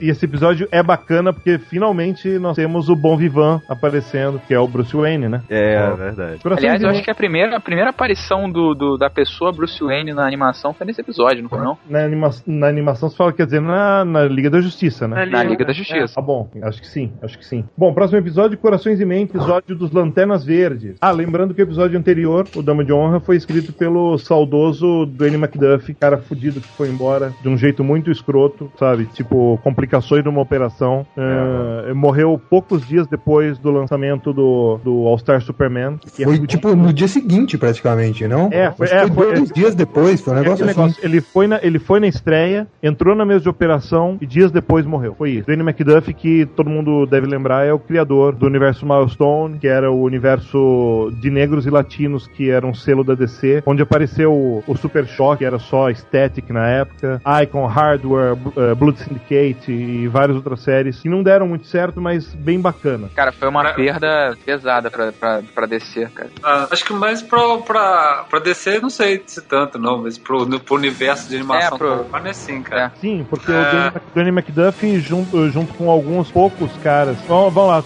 vamos, se, se, se a gente escolher cinco pessoas que eram importantes pra, pra esse universo, eh, eram foda, vai. O Paul Dini, o Bruce Timm, o Danny McDuff, o Dan Riba, que é um dos principais diretores de todas as séries, né? Eu lembro, assim, esses quatro, assim, são muito fortes pra mim, sabe? Ah, não, mas tem mais gente, cara. Tem mais Não, não, tem mais gente, mas tipo, mas pra mim, pra mim esses, é, é que o, o Dan Riba é só diretor, sabe? Ele, Ele é não, ele não escreve roteiro. Mas ele é um baita diretor. Os melhores episódios são dirigidos por ele. Então, então tipo, ele- eu boto ele nesse rolo por causa disso. Eu tinha que falar do, do Ian McDuff e foi agora a hora. Corações e Mentes, episódio com lanterna. E é onde aparece o Despero, né, cara? Exatamente. Mas, mas é um episódio também que finalmente eh, botam a Kat Matui na roda. Isso. E explicam que o John também botava na roda da Kat Matui. Não, mas só pra falando dessa coisa do Andrew McDuff, pra quem tá ouvindo aí e não assistiu ao Star Superman ainda, Assista. porque é muito bom. E olha, só, e olha que não tem as melhores partes da série e é Não, muito o que, o que eu acho bacana, a história é fodida, não perde em qualidade e te deixa com vontade de ler história em quadrinho. Daí, quando você lê história em quadrinho, você vai dizer, porra, mas isso é ainda melhor. E isso aí forma leitor e forma audiência. Ele- É, é um acerto de 100%. muito foda. Realmente é fodão. Destaque do episódio pra mim é o Wally West convidando o Kilowog pra um churrasco no domingo.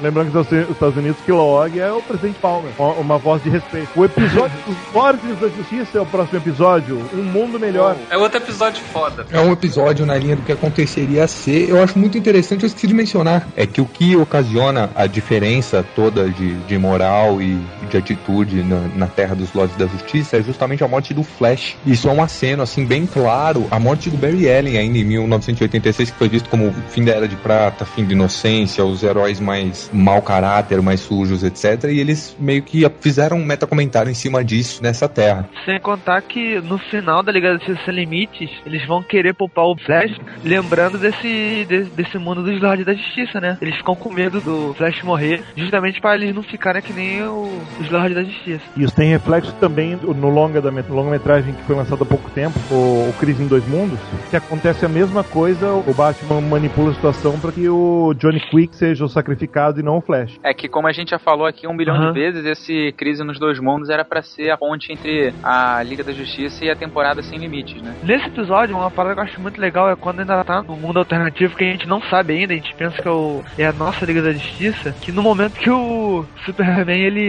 ele comete exagero de matar o Luthor, sabe? Aí tá a Mulher Maravilha e o Batman, eles junto que cheiram de queimado. Aí eles vão ver o Superman já fritou todo o Lex Luthor e sabe? Achei que ficou uma, uma cena muito pesada aí. Não, isso que eu, isso que eu achei legal. muito maneiro desse episódio, cara, porque ele começa o episódio, você não sabe que é uma realidade alternativa. E de repente o Superman tá matando o Lex Luthor, como assim, cara? O melhor mesmo foi o comentário do Batman, cara. Hum, cheiro de queimado, sendo que na outra cena o Superman já tava puto, com o olho brilhando já. Foi muito legal isso, cara. É um episódio assim pra, pra entrar pra história, sabe? Aham. Tipo, como já foi falado aqui, é o episódio da virada. É aqui que É. as coisas começam a ficar punk, né? É, vo- você, aqui, aqui você caminha pros episódios mais pesados da série, né? Tirando aquele do Paul Dini, claro.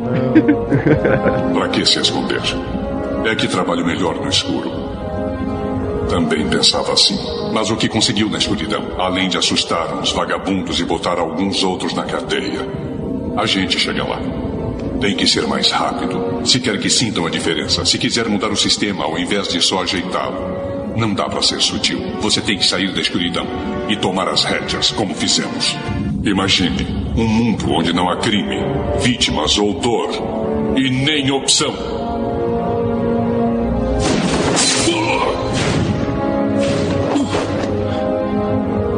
Quem o elegeu? Quem elegeu você? O problema da democracia é que não deixa seguro. Ela tem outras virtudes, mas parece que você já esqueceu. Eu não esqueci. Só optei por paz e segurança em troca. Você tomou o poder. E com este poder, fizemos um mundo onde um menino de oito anos nunca vai perder os pais por causa de um maluco armado. Tem uma coisa perigosa, hein? Porque o próximo episódio é Eclipse e o episódio, o primeiro episódio dessa temporada foi Crepúsculo. Daqui a pouco vai aparecer uns vampiros brilhando por aí, né? Outro dia ligado disso. Que episódio do Eclipse. É legalzinho até, não é nada demais não, mas é legalzinho. É aquele negócio, tudo está ficando negro na DC, inclusive a pedra negra do Eclipse. e quem salva a pátria nesse episódio é o Flash. O Flash pega a pedra do Eclipse, o Lanterna Verde cria um- uma estrada no espaço, aí o Flash sai correndo e taca a pedra no sol. Esse é o episódio que aparece o, carro do Flash, ele vende, faz propaganda de barrinha de cereal, é esse? Eu acho que é esse mesmo, cara. É Juro esse que não mesmo. Tem, cara, tem uma parada nesse episódio, é o glorioso Godfrey que aparece nesse episódio, que fala que Caraca! a Mulher Maravilha Ah, é? Puta, é piranha, mesmo, é? cara. É ele mesmo, cara, é verdade. Fala que a Mulher Maravilha tem roupa de piranha, de prostituta. É, eu não tinha percebido isso, cara, mas Caraca, é eu lembro mesmo. dessa porra. Se você não lembra do glorioso Godfrey, vá, ver, vá ler lendas de John. Lendas. Depois fala com a gente. Ou leia os especiais do Quarto Mundo, escritos por pelo Luiz. Né? Glorious. Godfrey and the Amazing Grace. Próximo episódio. É o terror do além. Esse episódio aqui temos temos um episódio baseado no Lovecraft, né? E em todo o mito foi criado no Call of Cthulhu. Sério? Puta, eu não assisti Ah, esse verdade, episódio, meu. Que verdade. merda. Ah, é um que é episódio história desse episódio? o Senhor Destino, Solomon Grundy. Tô lembrando. Puta que pariu, eu acho que eu vi um aquela pedaço. Entidade, aquela entidade que aparece era, era referência ao Cthulhu? Ou era o Cthulhu? É, é, total. Era, era, Ah, era Não, eu peguei esse pedacinho. Nossa, eu lembrava de ser do Sem Limites já. Esse episódio é muito legal. E me falaram uma vez que isso também era uma homenagem do Dwayne McDuff àquela equipe mega fail da Marvel, os defensores. Era o Doutor Estranho, o Hulk Surfista prateado. e o Thor. Não, Thor não. não. Tem tem o Hulk, Namor e o Surfista Prateado. Isso. É, é, tanto que o Aquaman aparece nesse episódio, né? É, o Aquaman aparece. O Aquaman É, aparece, O Aquaman rapta o Solomon Grundy, cara. que é o Hulk da vez. É nesse episódio que você até cobre o passado do Solomon Grundy, não é? Nesse episódio que até É, a- nesse a- episódio. até a- Um, a- um dos a- passados. a- O bom do Solomon Grundy é que ele tem vários passados, cara, e nenhum é verdadeiro. É que nem o. Coringa, né? Não, não, não, Coringa, mas o Coringa agora a gente sabe que tem um passado. Então, graças ao Alan Moore, né? Eu tô falando mais que é parecido com o Vingador Fantasma, que não tem um passado definido. Ah, não sei, eu, eu sinceramente achei que a versão do James Robinson que unificava os passados todos ainda era válida. Com as adições do Morrison, claro, né? A do Gangsta? É, a do, do Gangster, mas o. Você leu Starman, Dico? Não. Com o Jack Knight? Puta, vai ler, velho. Eu não vou conseguir explicar isso aqui. Você vai ter que ler importado, porque aposta pessoal minha, vocês ouvintes, fãs, decenautas brasileiros que compram gibi da Panini, estejam prontos pra cobrar, porque já faz tempo, hein? Não vai sair o próximo encadernado do Starman. Ah, isso você tava na cara, né? Eu sei, não, não, é aquele negócio. Vocês querem que saia, vocês querem continuar lendo a saga do Jack Knight e começa a ficar fodida agora. Exijam do pessoal da Panini, senão não vai sair. Mas tem que exigir em massa, senão não vai sair. Espalhe a notícia, porque senão vai ser uma daquelas várias séries da Panini que vão chegar, ah, mas não vende, então não vamos fazer. Porra, não faz em capa dura. Porra, barateia essa porra, meu. Não vai imprimir na China que nem o Powers, e imprimir e, e fica 100 reais a edição, e depois vai ter que reimprimir tudo porque o editor não soube bater página dupla. Meu, isso foi o, o fail do ano. Não, como assim? Que, qual foi o erro dele? Não entendi. Imagina uma Página página dupla de qualquer gibi. Imagina Hum. que em vez de sair a par primeiro e depois a ímpar, e depois você vira a página, sai. Imagina, sai, par ímpar e vira página, ok? A Ah. página dupla, isso. Imagina que a página onde tá a par sai na ímpar, daí você vira, tá a, par, a, a que era pra ser na ímpar, tá na parte Ah, tá, a continuação ali, nossa. Sensacional, É, pra você usar, você usar criatividade, você tem que virar rápido, assim, sabe? Pra poder É. O baca- O bacana é, que aquele, é aquele negócio, você tem que ficar, pegar a folha e, e- e passar rapidamente. Tchu, tchu, tchu, tchu, tchu, tchu. Aí, Tem luz- tem tem- movimento, é bom. Não é porque você é um editor experiente, não é porque você é uma pessoa que trabalha muito tempo com quadrinhos que você tá isento de erro. Então, humildade a todo momento, sabe? Eu posso errar tal. Quando você começa com uma certa arrogância, daí você acaba caindo num erro de você ser mais vulnerável quando acontece um erro desse. E numa edição que custou 100 reais para as pessoas e que foi impressa na China. Se foi impressa na China, foi impressa uma tiragem um pouco maior a preço mais barato, porque eu imprimir na China é mais barato, por incrível que pareça. Mas eu podia facilmente ter custado 50 pau, que quiseram ganhar dinheiro, porque imprimir na China parece que é um aval que pode cobrar mais. 100 pau. E uma edição com esses erros. Tem que ser reimpressa. Depois do desabafo do Delfim, É porque, é porque é o seguinte, o gibi custava 100, 100 pau, meu. Pelo amor de Deus, se o gibi vai custar 100 pau, tem que ser numa qualidade tipo de um Ultimate. Tem que ser tipo o Absolute Absolute, Set, né? pelo amor de Deus. o nome desse episódio que a gente tá falando é o Terror do Além. E uma Isso. coisa que eu acho legal também é que eh, a Mulher Gavião cita que os Tanagarianos adoravam aquele demônio lá que eles estavam invocando, que é uma coisa que vem dos quadrinhos, né, cara? Não é o mesmo demônio, mas eles também adoravam demônios lá. É, é, eles encaixaram bem. É uma coisa que tá descrita muito bem na Guerra Hantanagar, né? É. Depois tivemos Sociedade Secreta. Aí, cara, esse, esse da Sociedade Secreta, o que eu tinha reclamado nos outros episódios, que os vilões secundários não eram bem apresentados, nesse eles são, né? Eles, cada um tem, tem uma personalidade diferente, eles são bem colocados aqui. E o bacana é que nós temos alguns personagens saudosos da, da fase boa. Por exemplo, a gente fala mal dos Super Amigos, mas teve uma fase mais bacana, que era a fase, ah, era a fase onde ele tinha aquele QG no pântano. Vocês lembram muito bem dele. Cabeça temos aqui, Vader. é, temos, é, exatamente. Temos Sinestro nesse episódio, temos Giganta nesse episódio. Esse episódio né, até que mostra o treinamento dos vilões, que o, o não sei quem tá treinando os vilões, aí fala, olha, vocês têm que ter confiança no outro. É o Grodd. É o Grodd. Isso, olha, pô, esse episódio é maneiro, cara. O que eu acho legal nesse episódio também é que o John Stewart ele tenta treinar a liga, né? Pra pra aplicar as paradas militares dele lá e eles não aceitam, dá uma confusão, é bem legal. O Shade aparece de novo aqui. Puta merda, Shade, vai embora. Não, o Shade, é o que eu te falei, cara, o Shade no desenho, ele parece até ser meio fodão, cara. Ele não parece ser, ser bundão, não. Mas, mas o Shade não é. O Shade é um cara fodaço, mas, tipo, eh, você aprende que o Shade é um cara fodaço não, nesse, não na liga. Você aprende que ele é fodaço no Starman.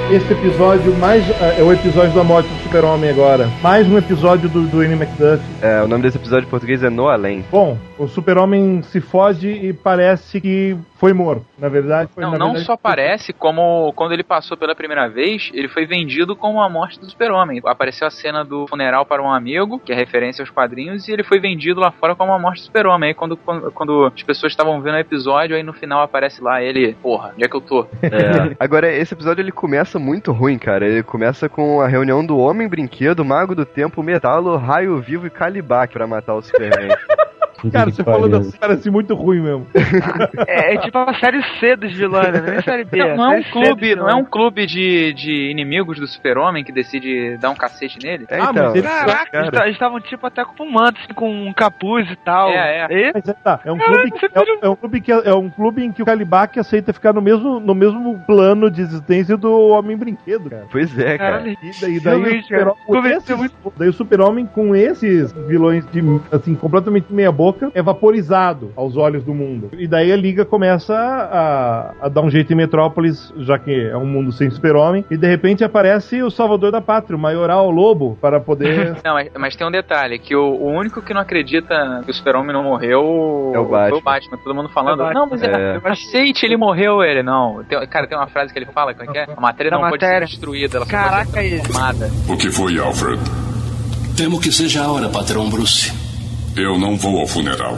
Por quê? Porque ele não morreu.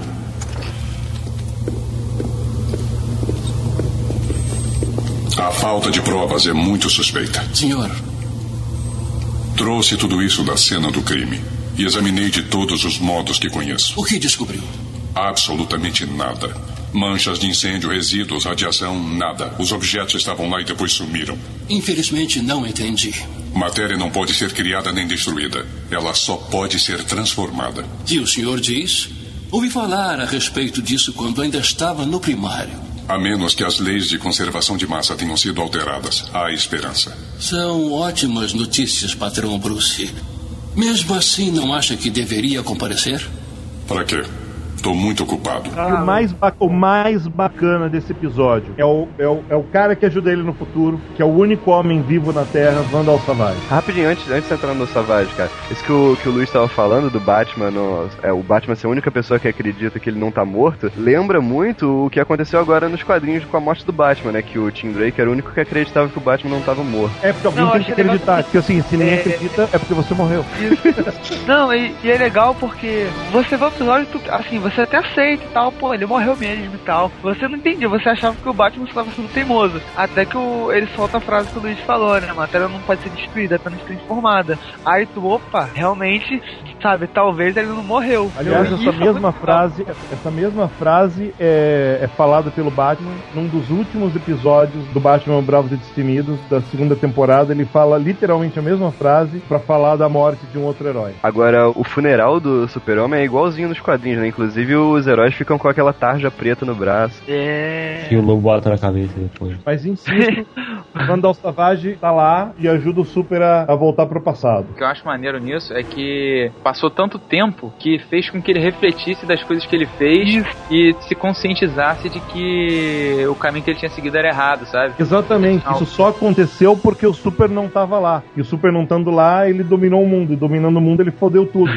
Então ele É- ajudando é o legal. Super-Homem, ele, ele na, na verdade, ao mesmo tempo que ele toma consciência, ajudando o Super-Homem, ele tá se mudando. dando uma outra chance de se dar bem. Aham. Tipo, sem se foder, pensando como pensava antigamente. Você vê que o Savage não tá sendo exatamente bonzinho. Ele tá sendo Savage de qualquer jeito. Mas ainda assim ele se arrependeu, cara. Acho que foi, o legal é tu ver se ele se arrependendo, tipo assim, amargamente e tal. Não, sabe É, que ele, ele, que, ele ah, não, ele não se arrependeu de ser um vilão, cara. Ele se arrependeu do jeito como ele dominou o mundo, que ele destruiu. É, ele não, deveria é, ter é. destruído o mundo. Leandro, é, exatamente. É igual aquela história, é aquilo que você aprende em história, sabe? De existem aqueles povos que dominam os outros apenas pegando as pessoas e aproveitando o território, né? Não, não destrói território, não faz nada pra poder aproveitar. E tem gente que usa a tática agressiva de jogar uma bomba e destruir tudo. Ele foi o cara que jogou uma bomba e destruiu tudo, sabe? Não sobrou nada pra ele. É, e foi disso que ele se arrependeu, da forma como ele agiu, e não do- dos motivos ou do- dos fins, né? fazendo ele- o Superman voltar no tempo, as coisas vão ser diferentes e ele sabe que ele vai ter tempo, porque ele é imortal. Então, se ele não conseguir ganhar daquele jeito o mundo, ele vai ganhar de outro em algum momento. Ele tem a plena Não, é- consciência disso na- no fundo da cabeça dele. Então, Exato. mesmo que aquela versão arrependida suma, ele sabe que em algum outro lugar vai ter uma versão dele que, que vai ser bem sucedida em algum ponto do tempo e não importa qual. Importa que no fim é o Vandal Savage que perdura. É, que foi o que que é uma tese que, Eu tá, que é uma tese que tá, inclusive, em descer um milhão. É. E- Ele até cita isso no episódio, que o problema de tudo não foi nem ter destruído, foi ele ter ficado entediado, porque não tinha nada que fazer, só tinha ruínas, sabe? Então É. ele ficava parado e ele andava pra cá, pra lá e não Pô, tinha eu- nada. Vou te contar uma parada que é, tem uma parte do episódio que eu fico até meio preocupado, cara, que eles ficam numa parada tão íntima, cara, que eu fiquei assim, porra, esse daqui, esses caras daqui a pouco vão fazer alguma pederastia, cara, que é...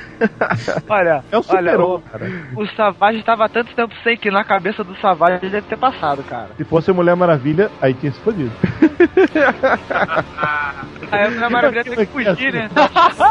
Ah, pode, pode, com o Vandal Savage, pode. Opa, chega, chega, chega. Vamos lá. O último, penúltimo episódio de Dwayne McDuff na série foi escrito com Stan Berkovich. É um episódio onde aparece a gangue Royal Flash como sendo parte de um, de um time criado pelo Coringa. É o episódio de Las episódio Vegas, em né? Las Vegas. É. Pô, esse episódio é muito legal, cara. Não, não é que ela foi criada pelo Coringa. A equipe, é, sei lá, era um grupo de meta-humanos que estava sendo, que tava sendo estudado pelo governo.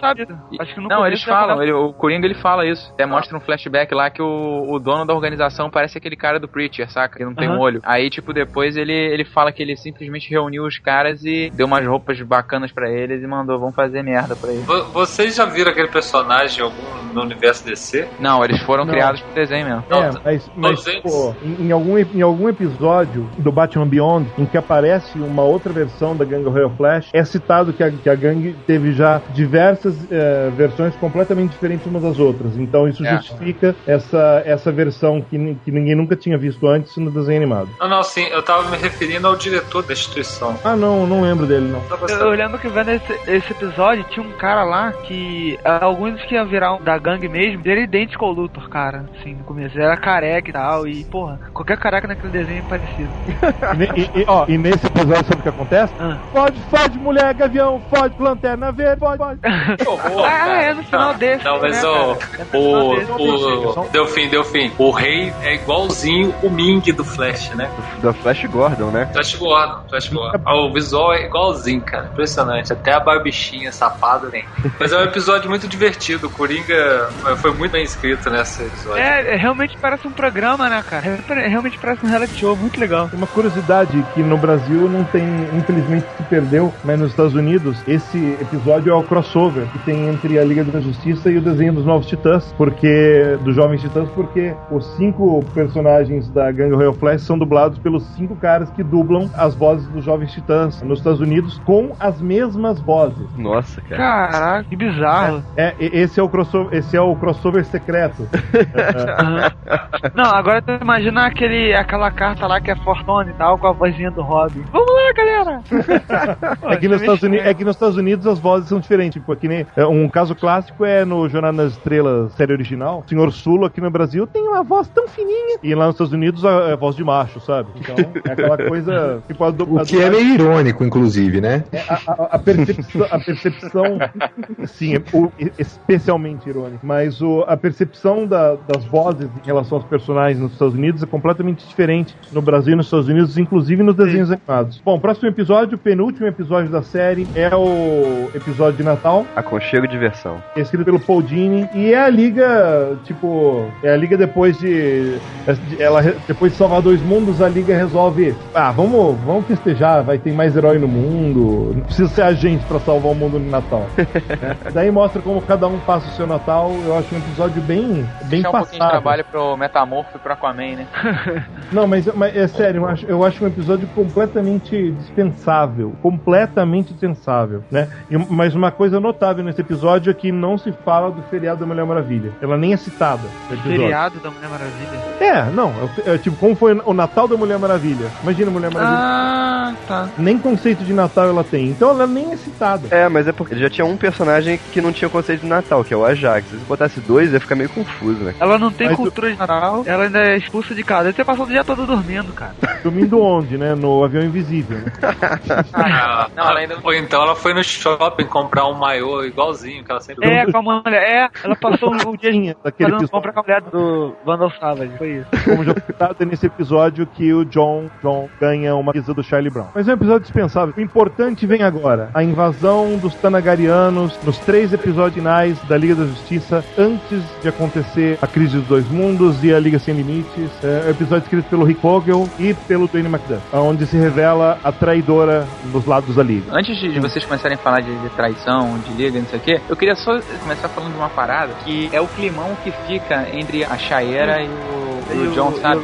Terra. Acho que todo mundo já passou por uma situação parecida, sabe? Você vai, sai com a menina e tal, a parada é incrível naquela hora e depois você vai falar e fica aquela, aquele negócio entre os dois, sabe? Tipo, isso devia ter rolado. Aí fica cada um olhando pra um lado, sabe? Não, mas não fica não. Eles dão, eles dão até beijinho quando eles vão patrulhar a casa Não, dela. não, não. Ele dá um beijo nela e ela fica meio. Não, calma aí, não é assim e tal. Ela fica meio na defensiva, cara. É porque ela Claro, já sabia ela, afinal de contas, ia dar ela, merda, tá, né? ela tá dormindo com o inimigo, cara. É porque ela é uma filha da puta. É isso aí, uma sacana. É uma, é Mas, uma eu- mas eu é, falar. É de se ferrar mesmo. Vagabundo. É, lá. Pode, pode, pode.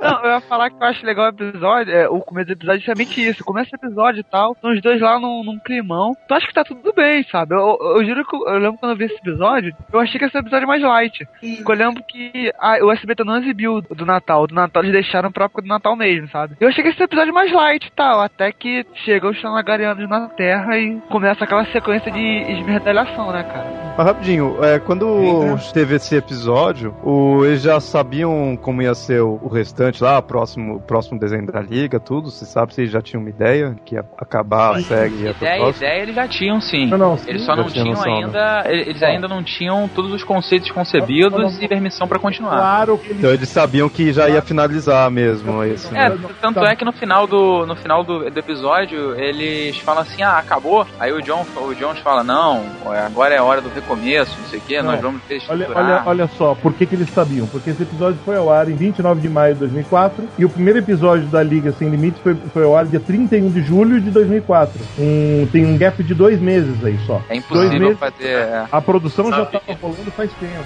Já. Pode se dizer que eles nem pararam de um pro outro, né? É, de certa repente, deu forma, semaninha. Eu considero até como, tipo, a mesma série, assim, sabe? Só deu uma Não, mas é. né? É só, uma, é só um, um pulo no tempo, mas é a mesma série direto, sabe? Não, ela, mas ela tem uma diferença.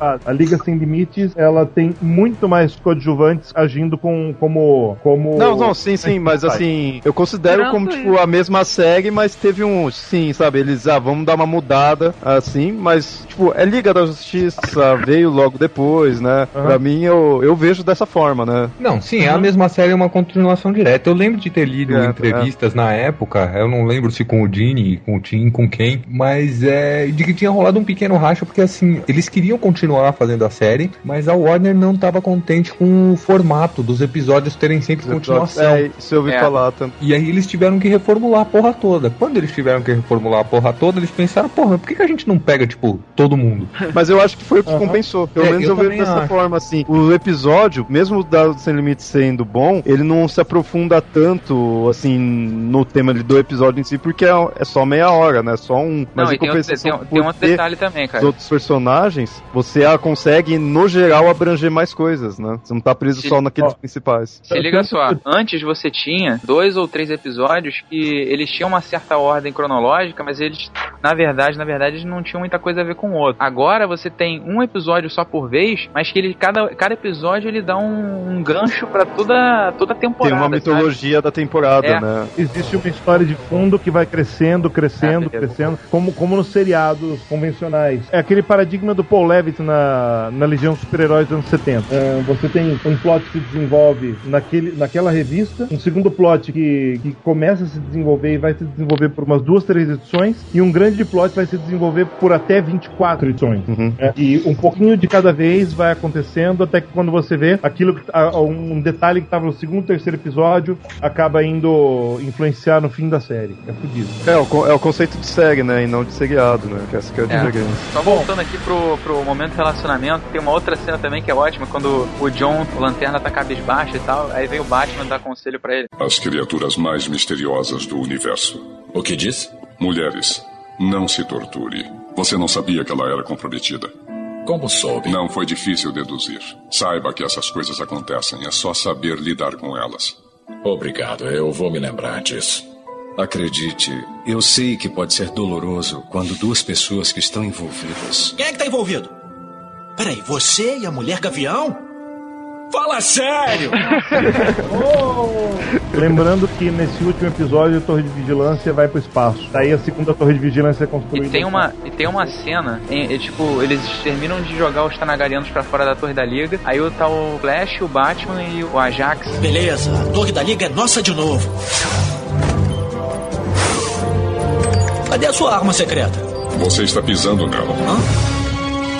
Peraí, quer dizer que a gente. Tirar a torre de órbita e deixá-la cair bem em cima do projeto de ciência deles. Todos nos módulos de fuga.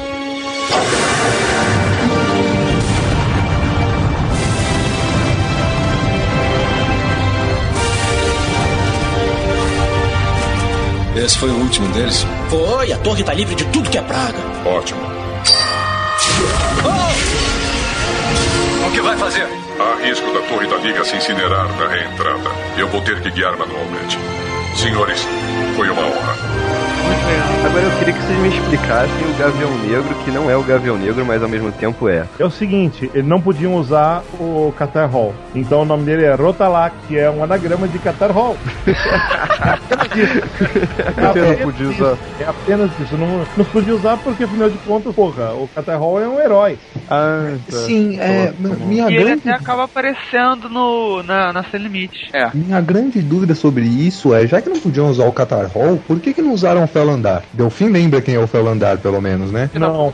Não? Não, é, vocês não lembram? Você lembra no pós-crise, quando deu aquela treta toda da origem do Gavião Negro e ninguém conseguia. Não, pós-crise foi o Mundo Gavião. Não, não, o pós-crise imediato, logo depois, 1986. Ah. Ninguém conseguia juntar as origens do, do Gavião pré-crise com pós-crise, Terra 1, Terra 2, etc. No fim das contas, inventaram que o Gavião Negro que estava na Liga da Justiça era um impostor. Que ele é inclusive o pai do, do Águia Dourada lá, se eu não me engano. Que era um outro Tanagariano chamado Felandar. E ele se passou pelo Gavião Negro por anos e anos, na cronologia imediatamente pós-crise da DC. Por que, que não usaram logo esse personagem? Eu acho que seria mais interessante. É porque é mais interessante você perceber que Rotalak é um anagrama de Qatar Hall. porque onde raios na Terra você teria um cara chamado HRO, Rotalak.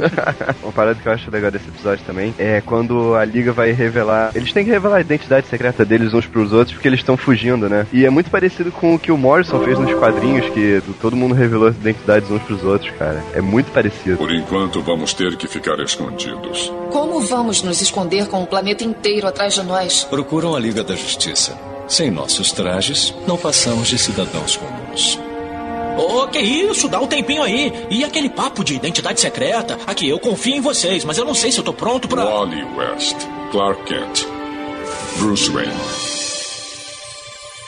Metido. Essa parte é muito foda, né, cara? É muito legal isso. Não, e você sente o episódio todo aquele clima de guerra mesmo, sabe? Que a- a- você sente que a coisa tá dando merda realmente, limitação de direitos. Esse clima é mais ou menos no, no segundo episódio. Esse segundo episódio eu gosto justamente por causa disso, cara. Que é todo esse clima deles se escondendo dentro da área deles, sabe? A área deles, onde eles eram os caras, eles são obrigados a ter que ficar na deles, porque senão eles vão rodar, sabe? É muito legal isso.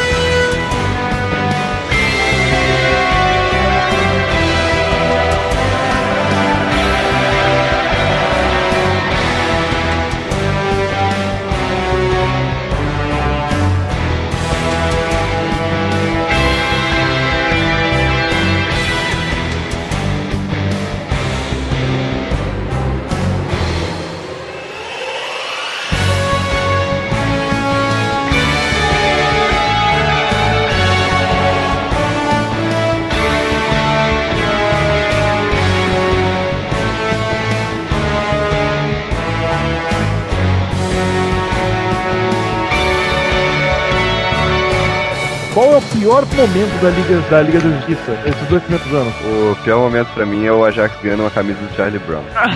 o cara lá falando que a Mulher Maravilha tem roupa de puta. É o momento mais vergonha alheia, né? Pra mim, o momento É. mais vergonha alheia é esse: o do Flash, do Ajax e do Batman tentando consolar o John Stewart. Não é o pior momento, mas é o que eu sinto mais vergonha alheia. O carro do Flash, cara. o carro do Flash me deu um déjà vu do Aranha Móvel, sabe? Que sobe na parede. O bug que sobe na parede é foda. Pô, ele lembra também a máquina do mistério do Scooby-Doo. Ele lembra muito, cara. Pra mim, o pior momento é essa Fira Estrela em todas as suas aparições. Porque essa Fira Estrela tem sua personalidade definida pelo seu poder. Ou essa frase tem que ser a manchete do podcast. A, pessoa, a personalidade dela é seu poder. Não, isso parece slogan de um desenho novo do He-Man, tá ligado? Ou de uma outra versão do Capitão Planeta, né? Não, isso daí é o poder de vocês. A personalidade é o seu poder. Agora, o melhor vilão pra vocês. Puta, cara, Felicol. Caraca. Eu podia falar o. É, o eu podia Savage. mas- Pô, pra mim é o Savage, cara. Mandar o Savage, cara. Eu vou de é. Savage também. Eu já gosto pra caramba dele. O melhor No- vilão, os Lords da Justiça. É, que- é que, é que o Fausto não teve tanta chance, cara. É que o Vandal Savage apareceu de muito. É porque se o Fausto cantasse Katia Flávia, funcionava, né? Ele canta em falsete. Eu não, pra mim é o Darkseid sempre, mano. Não, mas eu, eu vou de Darkseid também. Nós estamos sendo mega injustos, cara, que o melhor vilão é o cara que matou o super-homem. Homem brinquedo. Um brinquedo.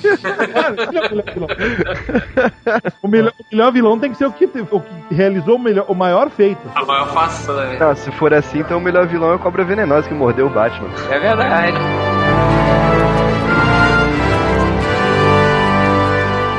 Falar dessa fase, talvez fosse interessante falar dos dois episódios do Super Choque. Se Não, os você, ó, episódios do Super Shock a gente já falou. mas desses dois especificamente, porque eles se passam exatamente nessa fase antes da destruição do, da torre. de- de Deixa o teu fim falar. Pode falar. Vai. Deixa eu fim falar. Não, é o seguinte. E foi isso que eu tinha a dizer sobre os episódios do Super Choque. Isso.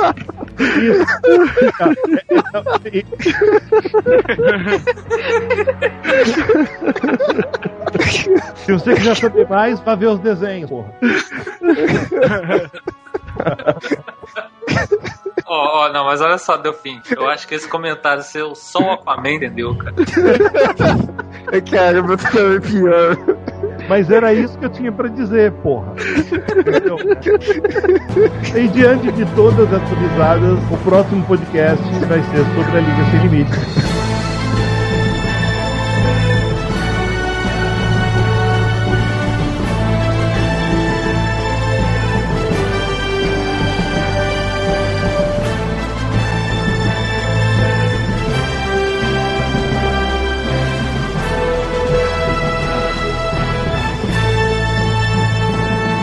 Falar essa parada do Hal Jordan ou vocês acham Não, que... o Jordan é um babaca, pode pular. Esse episódio é dedicado à memória de Dwayne McDuffie. O Comic Pod é o podcast do site multiversodc.com.